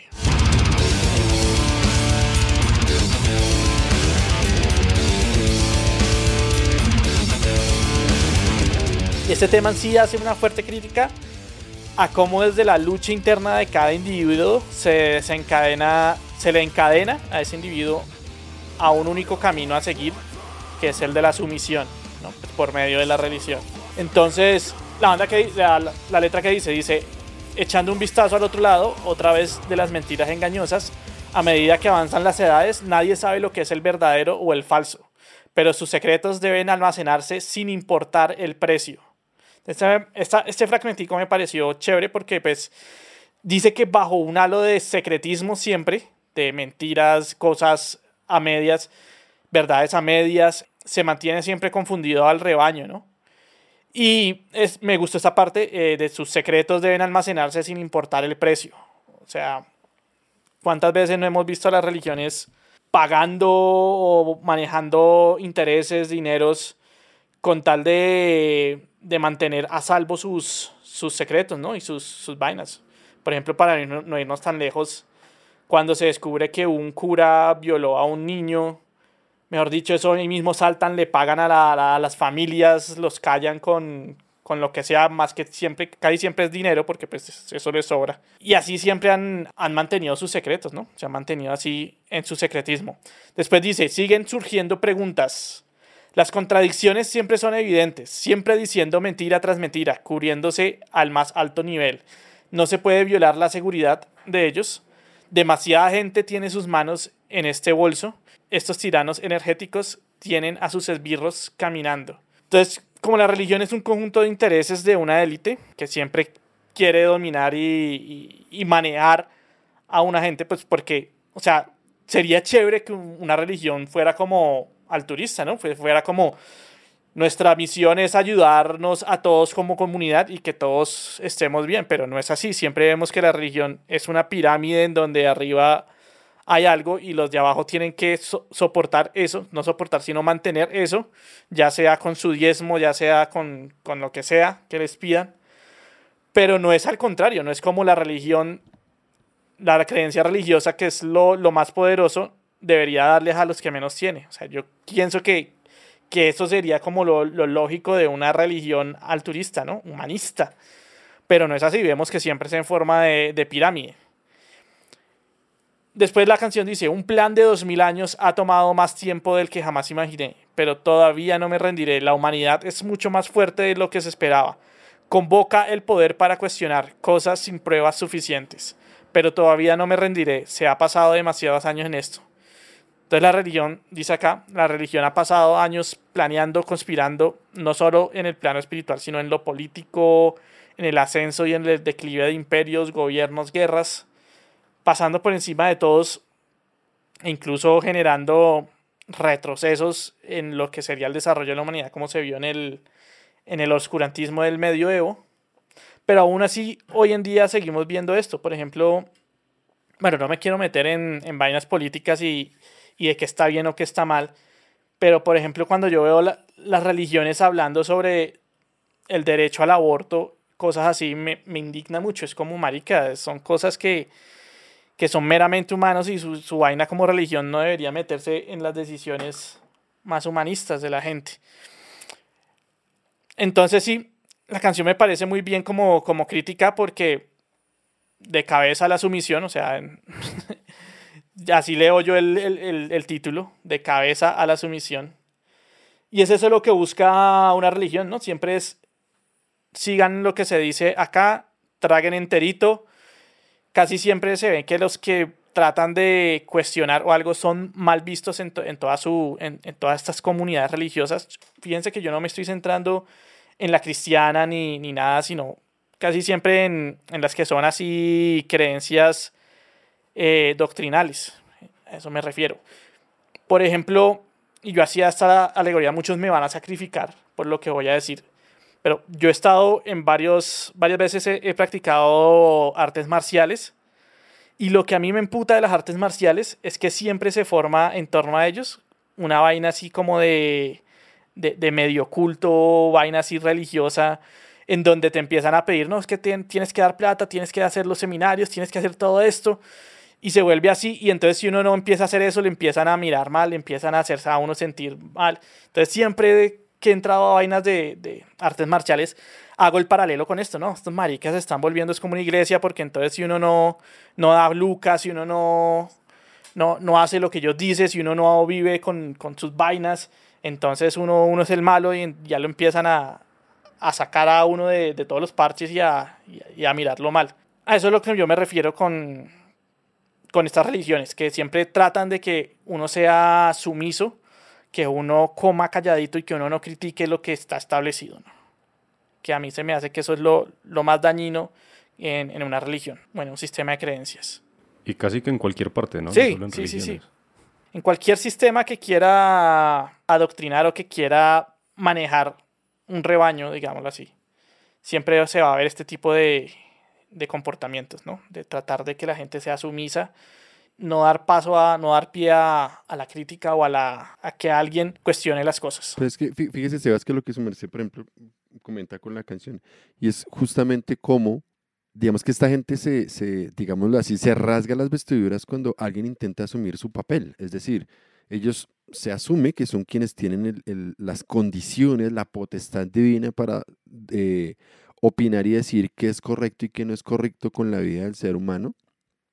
Y en, esa, en ese sentido, pues digamos que se, explicaría de, manera relativamente lógica el porqué de, de ese servilismo, el porqué esa sumisión es tan importante dentro de un, una creencia religiosa. Y es porque una creencia religiosa donde toda la gente esté pensando no funciona. ¿Sí? De, de, ahí, de ahí que de alguna manera, digamos que con el, el asunto científico un poco más, más moderno, ¿cierto? Después de la Edad Media, pues de ahí es que empiezan a, a, tomar caminos separados, tanto una cosa como la otra, aunque por mucho tiempo estuvieron ligados. Por ejemplo, recuerdo ahorita eh, con la canción de Daniel y es el asunto del 7. Entonces, si no me mamaga yo la cabeza, eh, en la antigüedad ese, ese número era importante porque tiene una relación con, con los astros, creo que era con los planetas, si no estoy mal. Entonces, hacen esa relación y en, el, en, la, en la Torah hay un montón de cosas que tienen que ver con el asunto del 7. Pero entonces, fíjese esto, Seba, si, si la religión obligara a pensar el porqué, la razón de ser de eso, que era un poco lo que decía Carlos también hace rato, y es, o sea, pensarnos el por qué existe eso, o si esa creencia eh, ha sido creada por nosotros, porque olvidarnos de ese asunto. O sea, fíjese que termina siendo toda una cuestión, de pronto retoma lo que dije, pero es, es aborda un asunto de, cuestionar la existencia misma. Porque es que a una persona religiosa, ¿qué le ocurre? Cuando, cuando uno la cuestiona, cree que uno le está cuestionando su fe. Y uno trata a veces de establecer es un cuestionamiento de, de carácter racional. O sea, usted puede seguir en su devoción puede seguir el mismo, pero no quiere decir que racionalmente no, no puede irse por otro lado. Entonces, de allí que ese asunto de, de, que la gente sea sumisa es, es fundamental en una creencia religiosa. Y si uno lo mira, Sebas, y lo atamos con algo que hablábamos al principio, y es ese, ese aparato religioso se ha movido en muchas instituciones, en muchas vainas. Y uno lo ve hoy día, por ejemplo. Hoy, hoy día es, es, a veces es harto hablar con la gente, es raro encontrar así un, grupo de personas con las que uno pueda hablar eh, abiertamente, porque la gente hoy, hoy día está metida en ese dogma y prefiere a veces no pensar, sino simplemente asumir. Entonces pasa pasa con ciertas líneas del feminismo, pasa con el asunto del veganismo, pasa con el asunto político, pero pasa hasta con los deportes y pasa con la música. O sea, pasa absolutamente con todo. El problema es que dejan de operar racionalmente, pero no pueden dejar de consumir verdades, ¿no? somos consumidores de verdades todo el tiempo, entonces como que de todas maneras tiene que consumir alguna verdad. Esto es por ahí, por ahí se lo vi aquí a, Manuel me ayudará a corregir si, si digo algo que no es, de Neil deGrasse Tyson, y él mencionaba algo que hay tres tipos de verdad, ¿no? Entonces, una es la verdad, la verdad personal, la verdad política y la verdad objetiva. Y si uno se pone en, esas líneas, eh, la religión básicamente que trata es exclusivamente de moverse en esa línea de, de la verdad personal. O sea, porque sí, porque yo lo creo y así tiene que ser. O sea, me vale gorro el mundo si yo tengo que entrar en contacto con lo que sé en el mundo. O sea, eso, yo creo que ese, esa, esa forma de pensamiento hoy se ve muy, muy permeada, ¿cierto? O sea, como que lo que yo digo es verdad y punto. No me interesa entrar en contacto. Hoy está explotada es porque esta ya no es la era de la, de la verdad, sino la era de la opinión y toman una opinión como verdad y hay que respetarla como verdad siendo opinión. Opinión la pueden tener y todos. Se aplica mucho a estas redes sociales en donde todo el mundo es el opinador experto. Correcto. Pero verdad, o sea, si bien verdades absolutas no hay, hay verdades. Y cuando uno estudia en algo, la fuente por lo general tiene, no es la verdad absoluta, pero tiene la verdad por lo menos momentánea e instantánea los libros, la academia, ¿sí? fuentes de conocimientos reales. No quiere decir que la opinión se tome como verdad, pero bueno, eso es otro tema que no viene aquí. De todas maneras, la persona que está adoctrinando a otros, que está sobreexplotando todos estos mecanismos que hemos venido pues, pues, detallando, de todas maneras tiene que beber de, de algunas aguas, ¿no? O sea, bebe de algunas aguas. O, sea, o va y saca la verdad de un libro, o lo va y lo saca de un pozo, o lo va y lo saca dentro de una ducha cuando le cayó encima, o de un extraterrestre que se lo llevó en un vuelo de hongos que tenía, pero va y saca la verdad de algún lado. Me parece interesante. Uno de mis héroes intelectuales es Nelson Goodman, es un filósofo norteamericano al que veo mucho, ah, y él planteaba una diferencia entre verdad literaria y verdad literal. Y yo creo que si uno toma la revelación como un mecanismo que le proporcione verdades literarias, pues vaya qué bueno, porque es que si usted, por ejemplo, está en la ducha y tiene una idea tremenda, usted dice, ah, no, es que tengo una verdad literaria. Es decir, usted lo que dice es, hay un montón de cosas, un, un, cuento que me acabo de inventar, una narrativa que me acabo de inventar, que puede que sea verdad o no. ¿Cierto?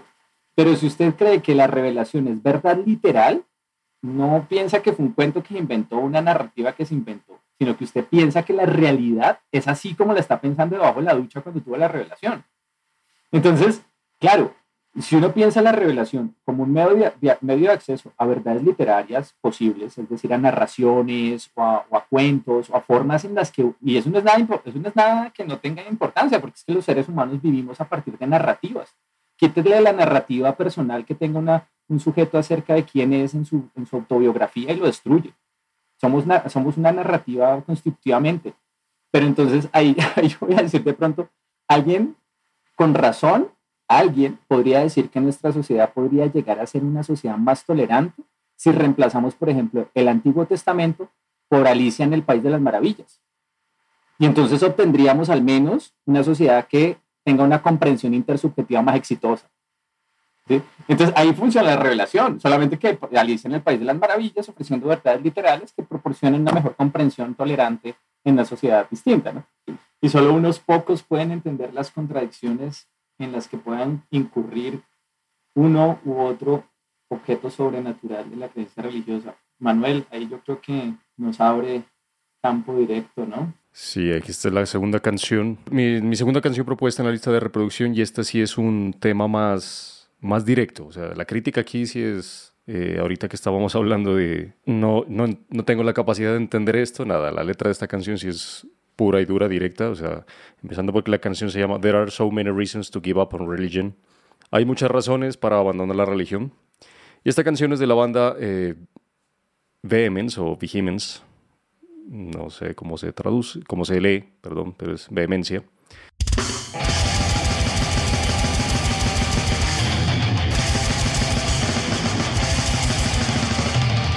Y es una banda, o era una banda más bien, de death metal melódico de, de Estados Unidos, de Phoenix, Arizona específicamente, que muchas de sus canciones hablan precisamente sobre eh, antirreligión, ¿no? muerte, antirreligión, eh, problemas.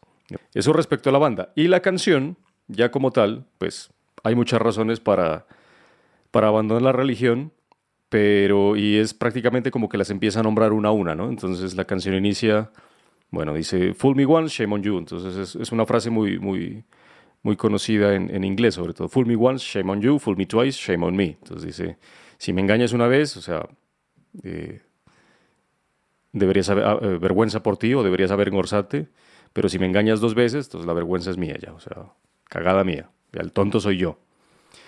Le dice, este libro que nos han dicho que, que vivamos a través de él, seguramente me eh, restará el dolor o me quitará el dolor que siento, me quitará el dolor que siento.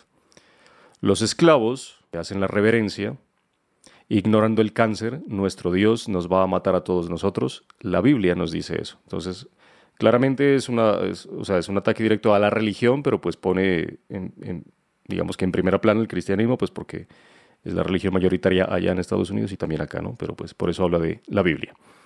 Entonces la Biblia sí nos dice, Dios nos va a matar a todos nosotros, pues hablando del Apocalipsis o de las revelaciones que estaba diciendo ahorita el fin del mundo de Cami.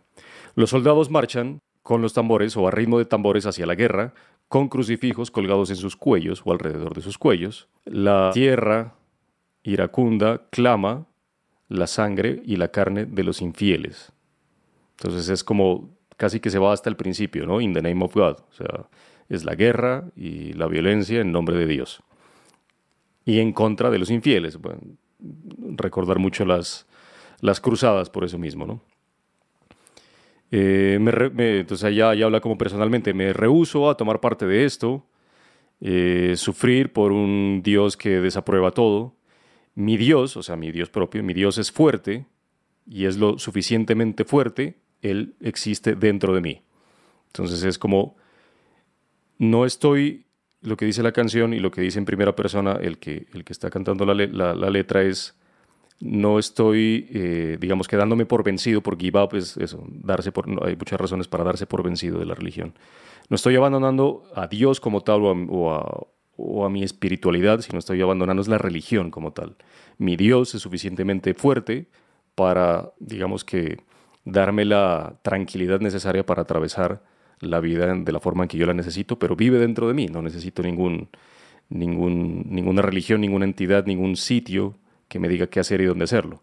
En este momento me acordé mucho de esa película eh, Stigma, que salió a finales de los noventas, con Patricia Arquette, y era, bueno, que, era un, cura que se, que, se, que, se, que se murió, pero pues él, era, él sufría estigmas durante toda su vida y es porque había descubierto, junto con otros tres sacerdotes, que investigaban un los rollos del texto, un, evangelio. Los evangelios apócrifos los evangelios apócrifos, bueno, que ahí estaban en los, en los escritos del mal muerto, que eh, había una frase, y me acuerdo mucho de esa frase, esa fue de las primeras veces que me empecé a, que empecé a criticar eh, a, la religión, porque pues bueno, ya he contado aquí, mi mamá me hacía ir a misa, así como medio obligado cuando era niño y demás, y estudié en un colegio católico además.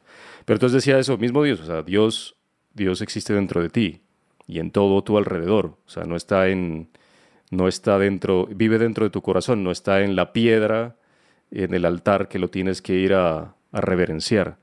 Está en cada flor, está dentro de tu corazón, está de nuevo, etcétera, etcétera, etcétera. Entonces dice prácticamente es que no, necesitas de una iglesia para creer en Dios, ni para, eh, digamos que creer en Él, seguir en Él, venerarlo si quieres. O sea, una religión como tal, tu mismo Dios vive dentro de ti. Y eso ahí, esa parte dice la canción. Entonces vive dentro de mí, es, mi Dios es suficientemente fuerte eh, que existe en mí y de ahí repite de nuevo, los soldados marchan hacia la guerra con crucifijos colgados en sus cuellos, clamando la carne de los infieles. Entonces dice, mi guerra eh, no es peleada por ellos, ¿sí? o sea, digamos que ellos no pelean en mi nombre, porque siempre van como en nombre de todos, ¿no? Estamos defendiendo a todo el cristianismo, toda la cristiandad, a todo el país. Cuando un mismo país entra en guerra, incluso representa todo el país, no, se representan a ellos. Y I hate their God. Esto odio a su Dios. Ese Dios que dice mentiras, ese Dios que controla, odio a ese Dios, odio a su Dios. Han ido o han llegado tan lejos, ¿sí? han ido tan lejos desde, digamos que desde la, desde la línea final, la religión miente, toma control de nuestras vidas, toma control de esta guerra, la sangre, sangre por crudo, por petróleo, ahí dice blood for oil, sangre por petróleo, sangre por Dios. Entonces es, el petróleo es Dios, el poder corrompe, el dinero es Dios, fuck you God. Simplemente eso, directo, nombrando porque hay muchas razones para, digamos, quedarse por vencido o abandonar la religión, cualquiera que sea, pero la religión, incluso en mi bonus, que ya les voy a hablar más adelante, un pedacito muy corto, pero es vale la pena porque es una canción muy diferente en su temática a todo lo que hemos hablado. Todo representa, ¿no? Entonces, eh, todo viene del poder, por ejemplo, en aquí en teoría sigue siendo un país, sigue siendo no, en teoría es un país laico, pero mentira, pues los, los, presidentes siguen jurando bajo la Biblia, en los juzgados en Estados Unidos, de donde viene esta banda, siguen jurando bajo la Biblia y los presidentes mismos tienen que ser muy religiosos para que sean apoyados por el pueblo y para que sean elegidos, ¿no? Entonces eso de laico no tiene nada que ver. Siguen diciendo en los billetes de un dólar, in God we trust, aquí sigue diciendo la iglesia está muy pegada del, del Estado y todo está detrás. El, dinero está detrás, la religión está detrás, Dios está detrás, la guerra en nombre de Dios. Y así sigue siendo, por ejemplo, el Medio Oriente, una guerra, el yihad, ¿no? Yihad como tal es eh, traducido, es guerra santa, por eso los yihadistas son guerreros santos. Que eso tiene un trasfondo histórico eh, que hasta están es, o sea, se puede decir que no fue culpa de ellos, pero pues igual siguen haciendo daño porque los atacaron primero, pero igual es una guerra santa. Entonces esas guerras en nombre de todo eso, nada, la, creencia en el Dios que quieran o los dioses que quieran, sí, y la espiritualidad, pero no la religión. Allí, allí, Manuel, cuando yo, cuando yo pillé esta canción, hay una, hay una frase, pues como en el intento también como de, encontrar estas cápsulas, estas nutshell en cada, en cada, en cada canción. Me llamó mucho la atención en How Suffering Disproves God, disproves God o sea, como el, el sufrimiento desconfirma, disproves, no sé cómo se traduciría, uh, como el sufrimiento refuta, disproves. Refuta. Ah, des refuta. disproves, sí, desaprueba. Desaprueba, como, como el sufrimiento desaprueba a Dios. Y a mí me llamaba mucho la atención es, hablando pues de esas contradicciones en las características del objeto de la creencia, ¿no? Y me llevó a una cuestión muy interesante sobre la paradoja de la omnipotencia más por mencionarla para pasar a propiamente el objeto de la creencia, que es Dios con Daniel, pero les dejo la paradoja de la omnipotencia muy brevemente. Es un problema viejo y es justamente eh, una de las contradicciones que tiene que, eh, si quiere tratar de entender aquel que tenga una creencia en un Dios omnipotente. Y se resume en la pregunta de si ¿Puede un ser omnipotente crear una piedra tan pesada que ni él mismo pueda levantarla?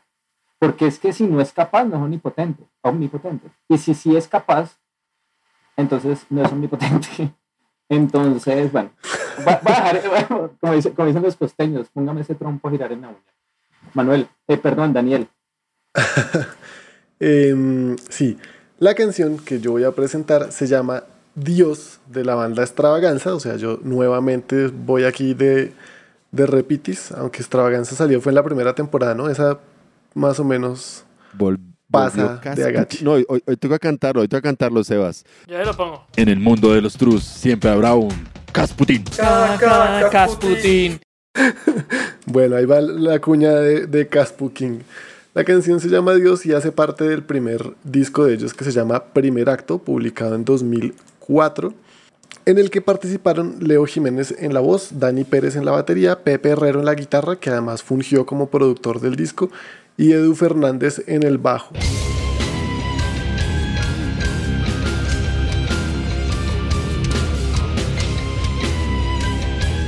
Con respecto a la música, no me voy a meter otra vez en la discusión con ustedes de cuál es el género de extravaganza, porque ya tuvimos aquí problemas. Entonces, extravaganza es chévere y es español.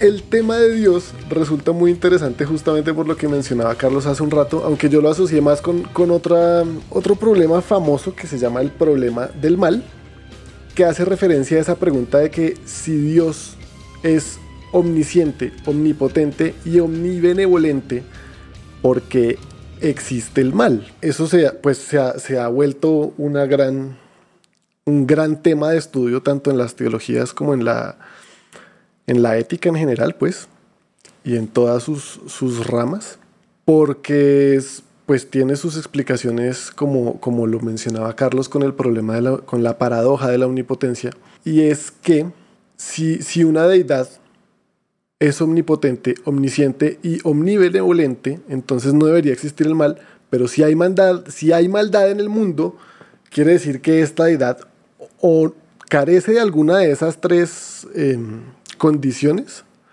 o Cualidades. cualidades. más bien, y eso lo, lo, lo, sí, lo, des, lo refutaría como, como Dios, porque si puede evitar el mal, y no lo hace, es que es un Dios rencoroso o, o, malévolo de entrada. Si quiere pero no puede, entonces es que no es omnipotente. Ah, bueno, y ya. Omnisciente, la parte de que sea omnisciente querría, haría referencia a que es consciente de todos los males que están ocurriendo en, el mundo, pues, por decirlo de alguna manera.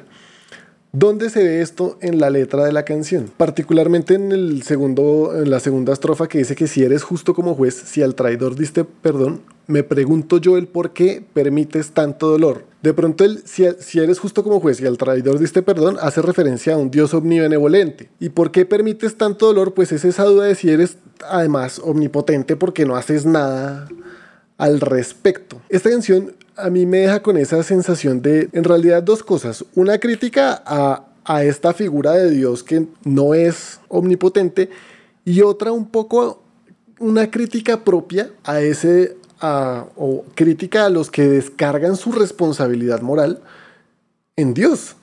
Como, hey, ¿por qué, ¿por qué no nos resuelves la vida? No, parce, le toca a usted, el problema es, es suyo y es aquí. No es que porque, porque Dios permite tantas cosas, resuelva usted sus propios problemas. ¿Por qué me haces sufrir? ¿O por qué me dejas sufrir? Pero, pero, él, pero bandece como pueda, pero yo lo creé para que se bandee como pueda y me divierta. La, la lógica, sí, sí. La lógica trascendió. Sí, entonces, claro, eso, eso le aterrizaría un pocotón de cualidades mucho más humanas a Dios, ¿no? Lo volvería más bien un ser creado a imagen y semejanza nuestra, pues, y no al revés como, como plantean las, las teologías. La canción, en mi opinión, cierra con una, con una solución pues particular a esa, a esa duda y es que efectivamente Dios no existe. La frase dice otro oscuro amanecer, ya no hay duda en mi interior. Quiero ver que estás aquí y aquí estoy tan solo yo. O sea, ya estoy completamente seguro de que Dios no existe.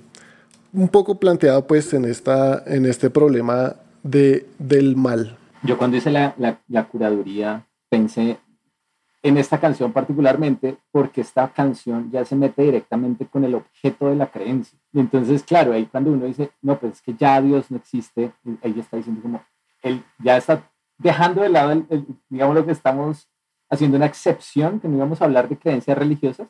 Entonces, yo la, la introduje porque creo que nos permite pensar más bien la lógica que está en el objeto de la creencia, ¿no? Que es lo que, es lo que estamos pensando. O sea, uno puede permanecer neutro con respecto a la existencia o no existencia, pero, pero que las consideraciones son como, bueno, nosotros como humanos tenemos que encontrar alguna lógica mínimamente plausible para darle sentido a ese objeto de la creencia. Pues yo me ponía a pensar, es una idea que he venido masticando hace un par de años, y es que si hay una entidad que sea omnipresente, esa entidad no puede desear nada, ni bueno ni malo. Por, porque ya estaría tanto en el momento del deseo como en el momento de la frustración o de la satisfacción del mismo. O sea, estaría en todos los puntos del tiempo.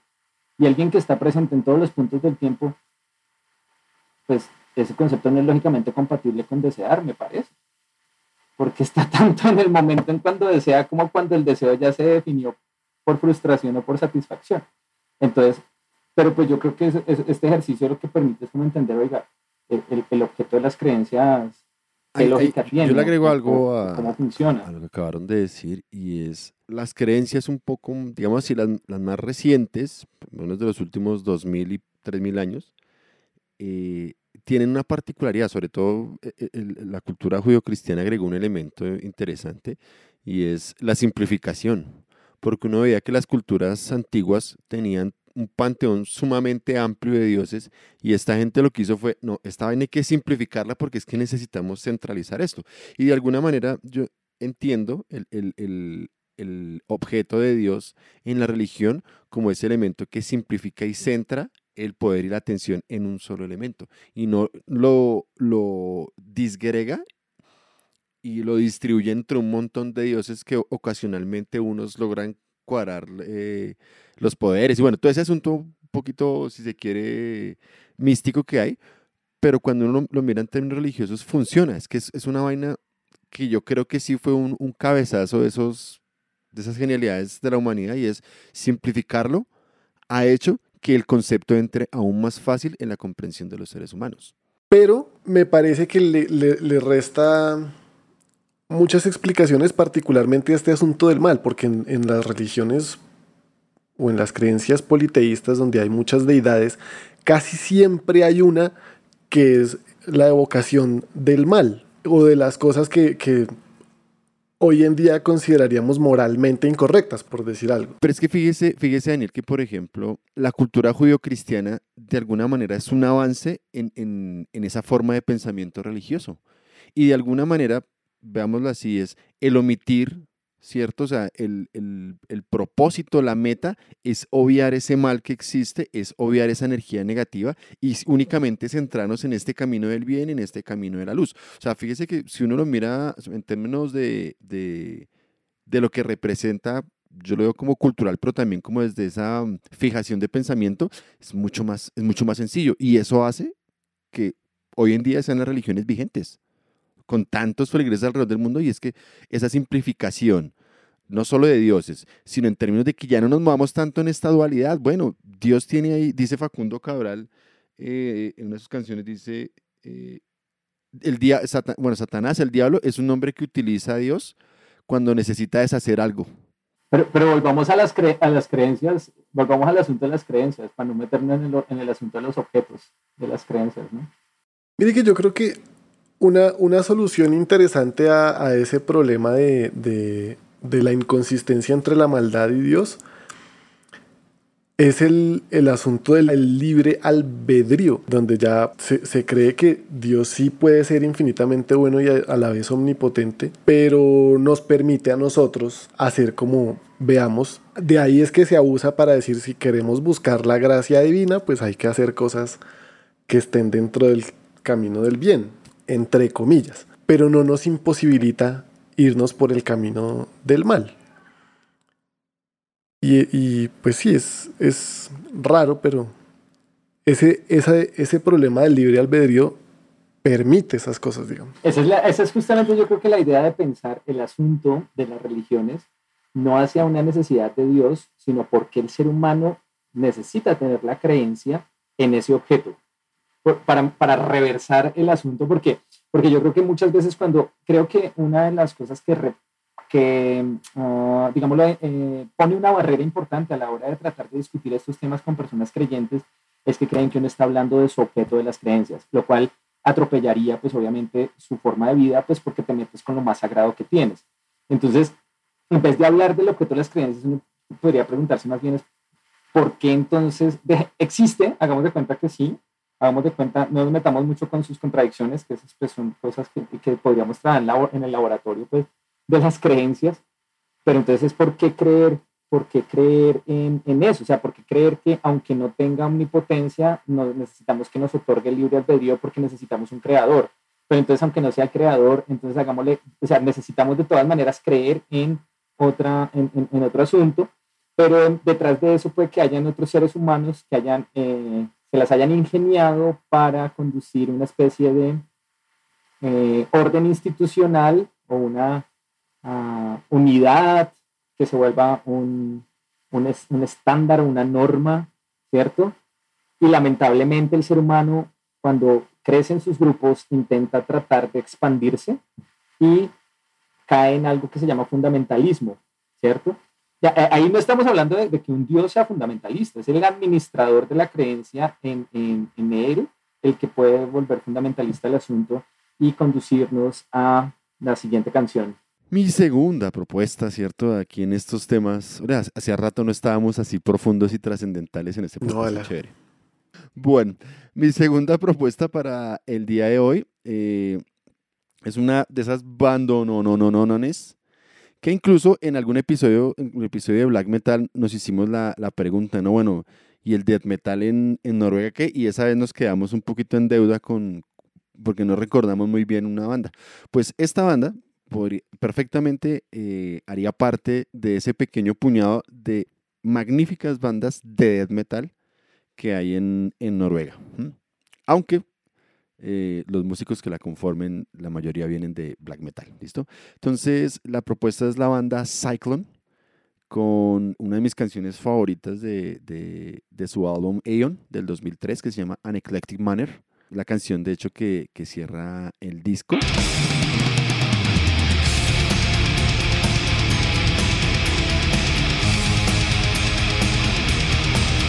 Sobre la banda, es una banda que está centrada esencialmente en la vena del, death metal, pero no el death metal que podríamos decir clásico sueco, ¿cierto? de los vecinos, sino que esta gente tiene una perspectiva un poco más técnica frente al death metal. De alguna manera yo la asemejo más con el, death metal norteamericano y pues siendo, siendo noruegos siempre llamaron la atención pues por lo que ya hemos hablado aquí en estos momentos. Noruega se caracteriza fundamentalmente por ser exportador de bandas de black metal. Entonces, la conformación de, este álbum, que sería pues el segundo de su trayectoria, y con esta formación grabarían su tercer y, último disco. Infortunadamente la banda se desmantela en el, en el 2010. Pero para la grabación de este disco y, los años siguientes al mismo, la banda está conformada principalmente por el señor Samoth, quien fuese, o es más bien, el guitarrista de, de Emperor, es decir, black metal aquí presente el otro músico importante allí es Destructor, quien él viene de una banda death metal que suena black también, que es eh, también de, Noruega. Y de hecho, Destructor va, después se va a ir muchos años. De hecho, él abandona todos estos proyectos también porque se va por muchos años a, a girar con Morbid Angel y alcanza a grabar un, disco con, con, Morbid Angel. El señor Trim Thorson, más conocido como Trim, quien fuese el segundo baterista de, Emperor y quien graba pues, la mayor parte de sus discos. Creo que él no participa obviamente en el, en el primero, que lo graba Faust. Y eh, en las voces y en el bajo entra, mm, entra Zach Damon, quien viene también de una banda de black metal que se llama Odium. Para este álbum la banda cambia su formato de, de cinco integrantes a cuatro. Entonces queda un, cuarteto sumamente poderoso. El disco tiene una, en, términos del arte, tiene algo interesante que quiero compartirles aquí rápidamente. Y ya me voy para la canción. Aguánteme tantico. Porque la presentación es bien, bien particular. A estos manes los encasillan mucho con el asunto eh, que hacen parte del industrial. Pero pues la verdad, por tener ciertas canciones, o sea, cortes, intros con ciertos amplios, pues yo, yo no me atrevería a meterla allí. Pero bueno, ya aquí hemos hablado que eso haces de los géneros es un chicharrón. Entonces, lo interesante de, del arte de este disco es que los créditos, lo voy a poner aquí en pantalla para que ustedes puedan seguir, los créditos de este, de este disco los presentan como si fuesen una película. No sé si ahí ya están viendo, creo que sí. Entonces, fíjense, o sea, esto aparece en la carátula del, del disco en la parte inferior, entonces, como el nombre de la película, ¿cierto? Aeon, Candlelight Records, Cyclone Enterprises, eh, production starring Samuel Trim, The Structure, aquí, y hacen, colocan ahí, ¿cierto? And now including Zack Damon, o sea, es bien, bien curioso aquí el asunto. Con esta presentación, las letras de estos manes, de los tres discos, eh, las escribe Faust, aquí lo presentan como Dr. Faust, para los conocedores, el primer baterista Emperor, quien pues para esta época escribiría desde la cárcel. Recuerden que él pagó unos años de cárcel por un homicidio. Entonces, él escribe todas las letras de, Cyclone y este disco lo graban en uno de los estudios más importantes de Noruega, porque allí grabó Emperor, grabó Miskur, grabó Cyclone, o sea, todas estas bandas compartían el mismo estudio que se llama Akerhaugen Lead Studio. perdón por mi noruego. Y también allí en la parte de ingeniería final del disco, pues interviene, aquí lo pueden ver un poquito, nada más ni nada menos que el señor Frederick Nostrom. O sea, este disco tiene varios sellos de, de calidad por allí dispuestos. Entonces me parece bien chévere la, la presentación de, de, este disco, ¿no? En, toda esa historia que ellos van creando, toda esa película que se crean con, con este disco, ¿cierto?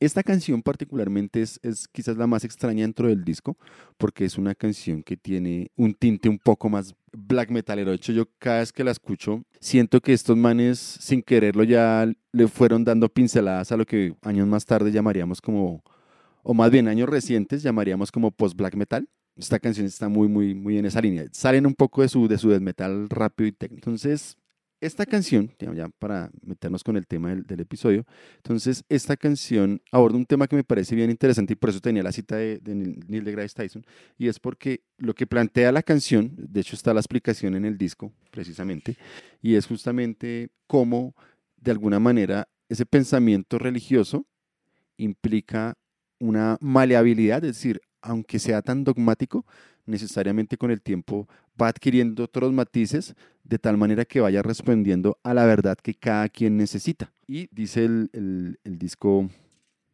aquí en, las, en, la, en, la, nota que está de, de, Faust, ¿cierto? Dice, finalmente esto lo que crea es una religiosidad vacía y una debilidad de identidad. Entonces, me parece muy bacana esta, esta canción dentro de esa reflexión, ¿cierto? De, de cómo la religión siempre ha encontrado esa manera ecléctica de sobrevivir, de asimilar otras verdades para seguir alimentando la propia. Entonces, yo con esta canción pensaba siempre en el ejemplo de, de los científicos después de la Edad Media. Entonces, por ejemplo, sujetos como, como Descartes, sujetos como incluso el mismo Newton, en algún momento terminaron, o sea, tuvieron, especulo yo, esto sí está hablando carreta, pero eh, creo que justificaron todo su pensamiento en que en últimas eso termina siendo la obra y voluntad de Dios, porque si no los pasaban para la hoguera.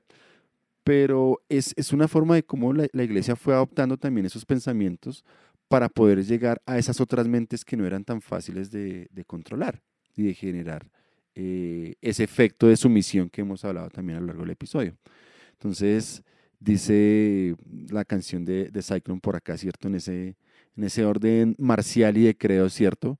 ¿Crees que esto te proveerá de todo lo que necesitas? Es decir, está justamente cuestionando la naturaleza de ese, de ese pensamiento, ¿cierto? O sea, como que, ¿para qué complicarse con eso? O sea, más bien, entonces, lleve su bandera, ¿cierto? Dice su bandera de monoteísmo institucional, lo menciona en la canción, es decir, o sea, es una idea preconcebida, una idea completamente prefabricada, que fácilmente, fácilmente se va moviendo con las, con las demás eh, ideas que la circunda y se va adaptando. Y cuando uno lo piensa en términos también históricos, pues uno entiende que básicamente todas las religiones en términos de, su, de sus rituales son asumir otro grupo de prácticas y otro grupo de elementos que particularizaron y que terminan volviéndolas como todo su, su, parte de su, de su iconografía y de todo su capital simbólico, que finalmente cuando uno habla de creencia religiosa también está en el plano de lo semiótico y, y con esa creación de, del capital simbólico que termina siendo fundamental para este rollo. Entonces, esta canción me, me gusta mucho lo que plantea la letra y es justamente, lo pongo yo un poco más allá, pero es ese cuestionamiento a ese, a ese capital simbólico, ¿cierto? O sea, esa forma maleable, esa forma ecléctica, ¿sí? De irse moviendo a través de los pensamientos y de las necesidades, ha hecho que la religión termine creando esa verdad que cada quien necesita para satisfacer lo que quiera. No, no, no voy a cerrar el, el, el, espectro, pero sus miserias, sus necesidades, sus satisfacciones, sus placeres, etcétera, etcétera. Entonces ahí estaría esa, esa muy buena canción de The Cyclone. A mí me pareció esta canción bien interesante en la manera en cómo indica hacia el proyecto de tratar de edificar a partir de una administración económica de la creencia religiosa un monoteísmo institucional. No es como vamos a, a convertir este asunto en una institución y parece ser que la mejor vía, igual que, en, la, en, la, política económica de los mercados, ¿no? si tú eliminas la competencia, pues obtienes la mayor demanda de tus servicios porque pues, todo el mundo tiene una sola opción Entonces, pues parece ser que si eliminas la diversidad, pues te apropias de todos los beneficios, ¿no? Y lo curioso es que ese es un punto de vista darwinista acerca de cómo funcionan las vainas. Entonces, la economía de la cual se abastece la, la diseminación de creencias religiosas, pues es un poco darwinista, ¿no? Es the struggle for the economical survival. ¿sí? Entonces, es como, en el fondo, muchos de, de, los, de los que administran esas, creyentes, esas creencias puede que sean darwinistas en sentido económico. Eso, eso, eso es paradójico, ¿no? Pues sí, no, o sea, fíjese que lo que hemos hablado es que, la, o sea, eh, por lo menos en la línea de lo que plantea esta canción, o sea, la religión ha logrado permear todos los discursos. O sea, yo, yo, yo, yo me pregunto esto, y, y, sin ir tan lejos, si es, o sea, fíjense todo lo que llevamos hablando nosotros en este episodio de, de las creencias religiosas, y yo creo que una conclusión desde el minuto 10 o 15 del día de hoy es que la religión es un tópico fundamental dentro del metal. Es decir, a nosotros como escuchas de esa música de alguna manera nos debe obligar a preguntarnos qué es para nosotros ese pensamiento religioso y qué es esa creencia religiosa. O sea, en términos serios, no en términos de, de la devoción ciega, ciega, en la fe, sino en realidad como sujetos pues racionales, los que se metan en esa línea, o sea, preguntarnos qué es eso dentro de nuestra cultura. Porque algo es cierto y creo que lo dijo Manuel y, es, y, yo lo, lo resumo de esta manera un poco caricaturesca y es, para mí el satanismo y el cristianismo es la misma vaina, solo que invertida. O sea, póngalo de cabeza como quiera y es la misma vaina. Hay la misma, la misma estructura simbólica, la misma estructura de poder. O sea, básicamente que incluso el, el, el, estímulo termina siendo exactamente el mismo, solo que con otro matiz, pero es el mismo. Entonces, quiere decir que eso está, o sea, es parte de nuestra cultura, pero nosotros como escuchas de esta música, cómo entendemos ese rollo. Creo que ese ha sido un poquito el ejercicio de hoy, ¿no? Tratar de, de, darnos cierta pequeña respuesta a ese gran interrogante. Muy bien, Cami, me parece chévere. La canción está una chimba, güey. Está bien bacana. Carlos, pase a la, la siguiente, de One. Sí, bueno, pues esta es una canción que yo creo que en este tema propone más que un sentido crítico una intención de fuga, ¿no? Pero de fuga eh, un tanto en el sentido libertaria. Y es Gateways, de Dimo Warrior, es la tercera canción del noveno álbum de estudio de estos eh, caballeros. Y en esta canción en particular tienen la voz también de una cantante de otra banda, Jerv, que es Agnete Shellstrud.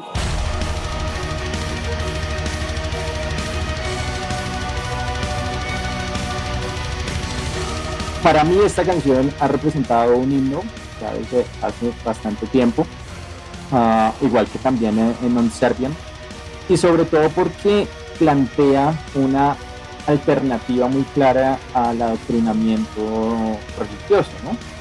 Y, y, es muy interesante dejar claro, porque yo creo que en todo, todo lo, lo, hemos en algún momento hablado, es que dejar el adoctrinamiento religioso no significa dejar de pensar las cosas en un sentido espiritual o desarrollar la propia espiritualidad o individualidad propia, mediante el propio juicio y la, la, la, autocrítica, etcétera, sino más bien abandonar la internalización de dogmas administrados por otros seres humanos para de alguna manera facilitarse la vida en las decisiones que involucran valores, como el bien, el mal, lo justo, lo injusto, la vida, la muerte, eh, etcétera. Okay. Entonces, pues, me parece bien interesante porque la antagonía que el metal me parece que sí la, la metáfora eh, totémica, el tótem ha sido Satán, como una metáfora en contra del de dios eh, de una religión, de un sistema de creencias religiosas específicas, ¿no?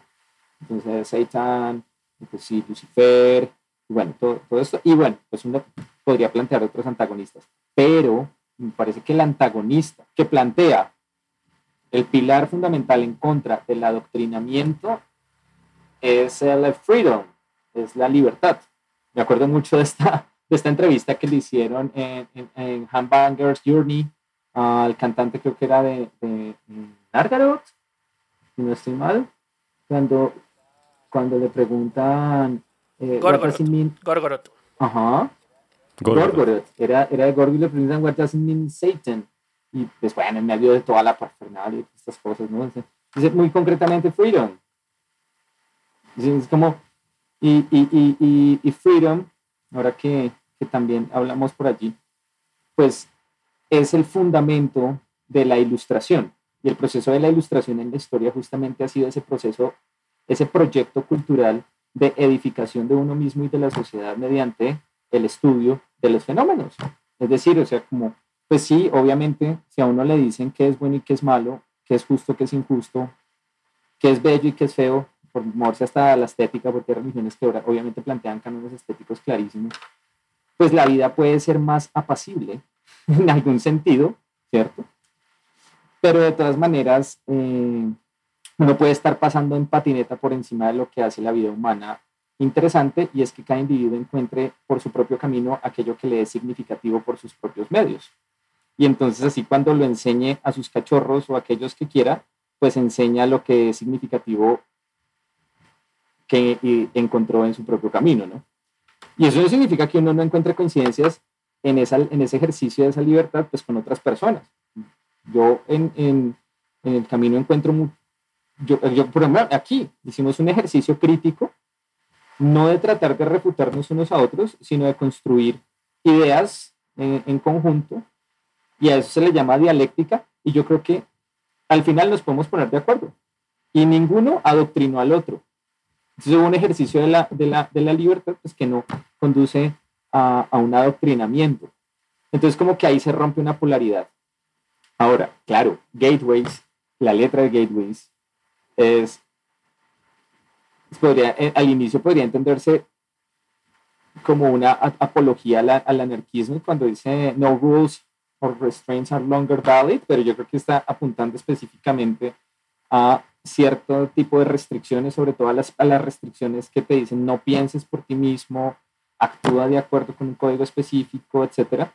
Entonces, yo creo aquí que, que Gateways es una buena forma de pensar la creencia religiosa con libertad y sobre todo pues con, con, con, con el, el, asunto de la autonomía personal. Yo quiero hacer una punta nerd que tengo entre manos y es, esta es como la, la parte ñoña del asunto, una parte nerd hay tres libros que me parece que taclean este asunto de la creencia religiosa desde un punto de vista muy interesante. Uh, el primero es de Dennett, el de Breaking the Spell, rompiendo el espejismo en la religión como un fenómeno natural, que está en español, lo traducido hace poco.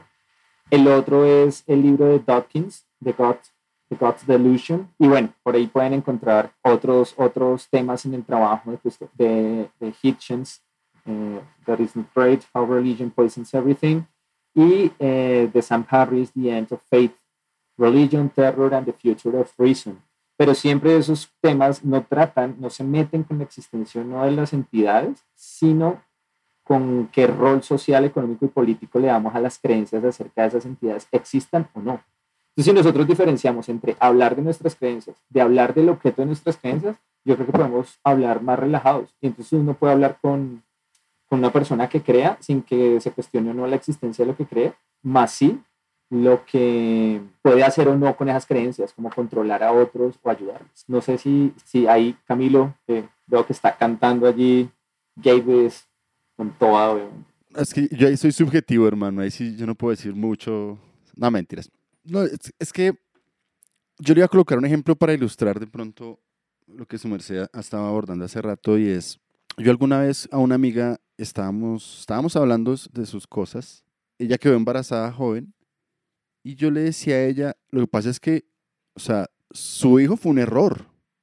O sea, no fue un embarazo eh, deseado, premeditado ni nada, sino su hijo fue un error.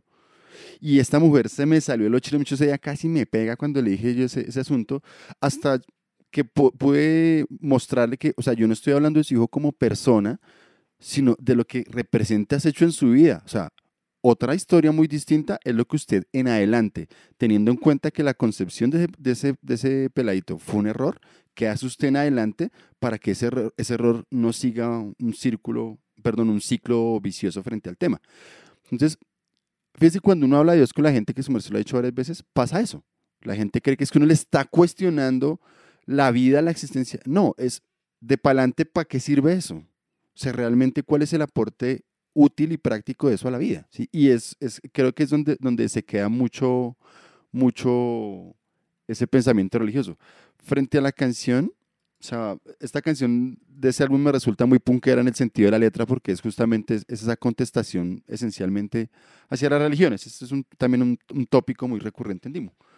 Pero es, o sea, de hecho, en, la- en- el coro, ¿no? Que dice, be the broker o the breaker, ¿no? Be the broker o be the breaker, o sea, como sea, sea el ganador o sea el vencido, pero tiene que hacerlo porque es, la, es justamente esa, esa dinámica que plantea la religión y es un poco como la, la línea crítica que ellos están armándole allá a la canción. Pero prefiero no hablar de Imo porque me puedo quedar mucho tiempo y después... Yo quiero van a hacerles una, una, una, una pregunta para, pues para cerrar mi, mi, mi rol como curador de este asunto, así me lo he disfrutado muchísimo. Es una pregunta muy concreta, aquí nos toca en dos palabras, pero literal aquí les toca hacer hasta, hasta de pronto hasta, misti- hasta místicos, ¿no? Pueden utilizar dos palabras, solamente dos palabras, así como abrahadabra, eh, Satan, freedom, whatever, ¿no? ¿Qué creen que es algo bueno que pueda traer tener creencias religiosas para el ser humano y que creen que puede ser algo negativo, nefasto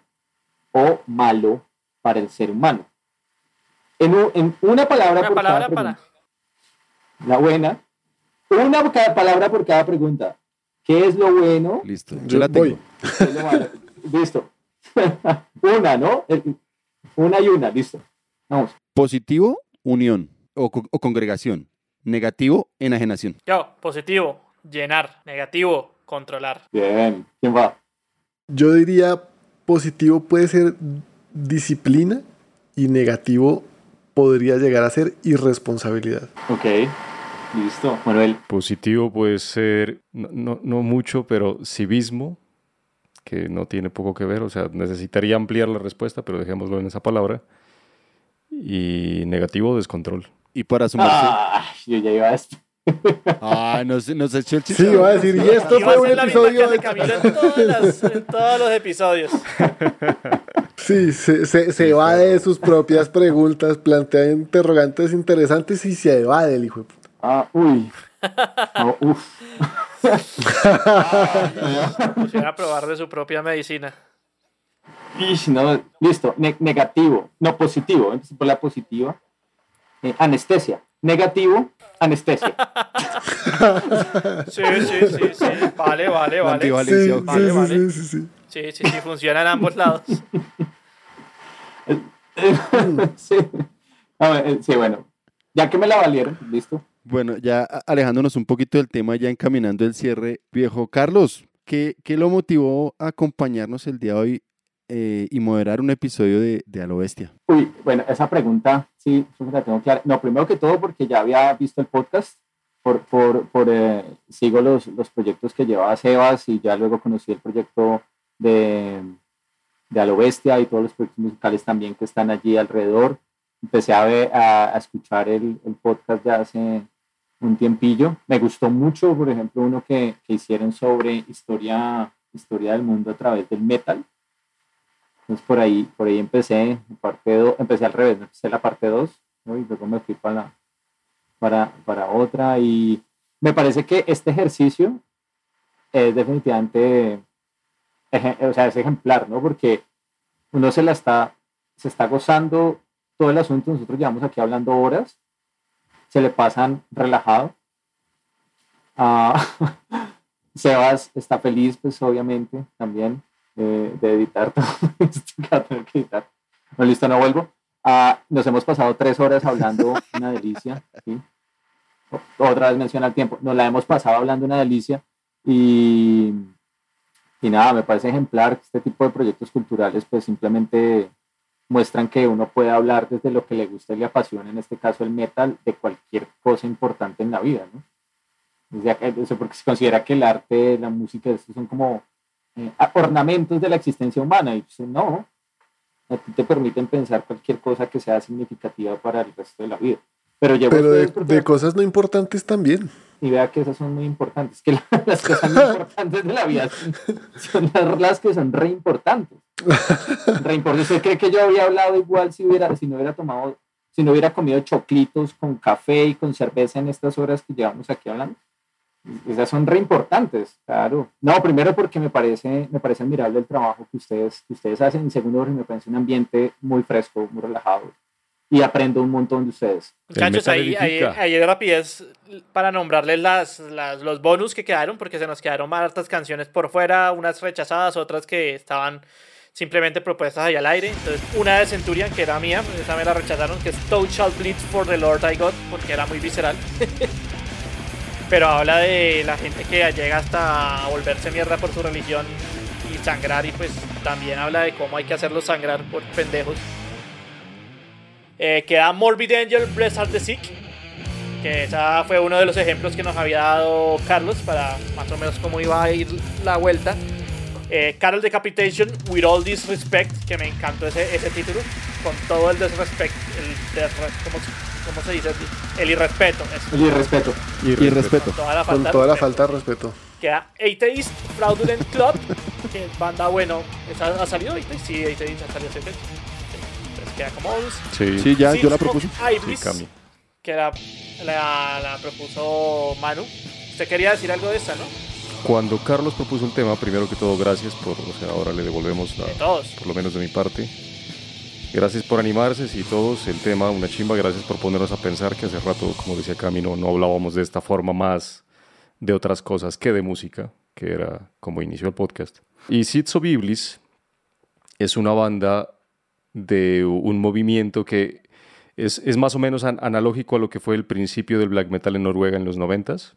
Es parte, mejor dicho, no es un movimiento, es parte de un movimiento que entonces es la Legión Árabe Antiislámica.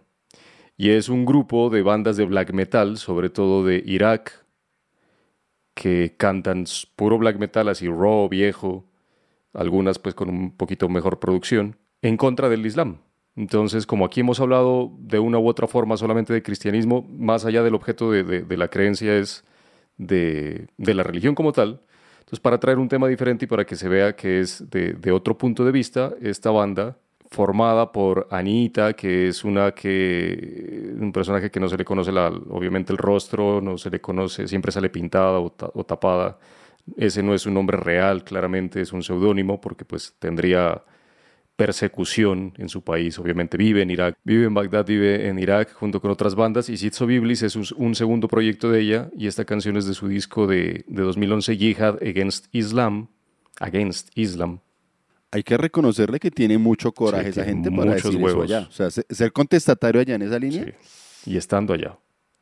Yo, yo quería darle las gracias a Carlos por proponer un tema tan fabuloso, tan interesante y particularmente por la forma en que lo manejó, me pareció espectacular.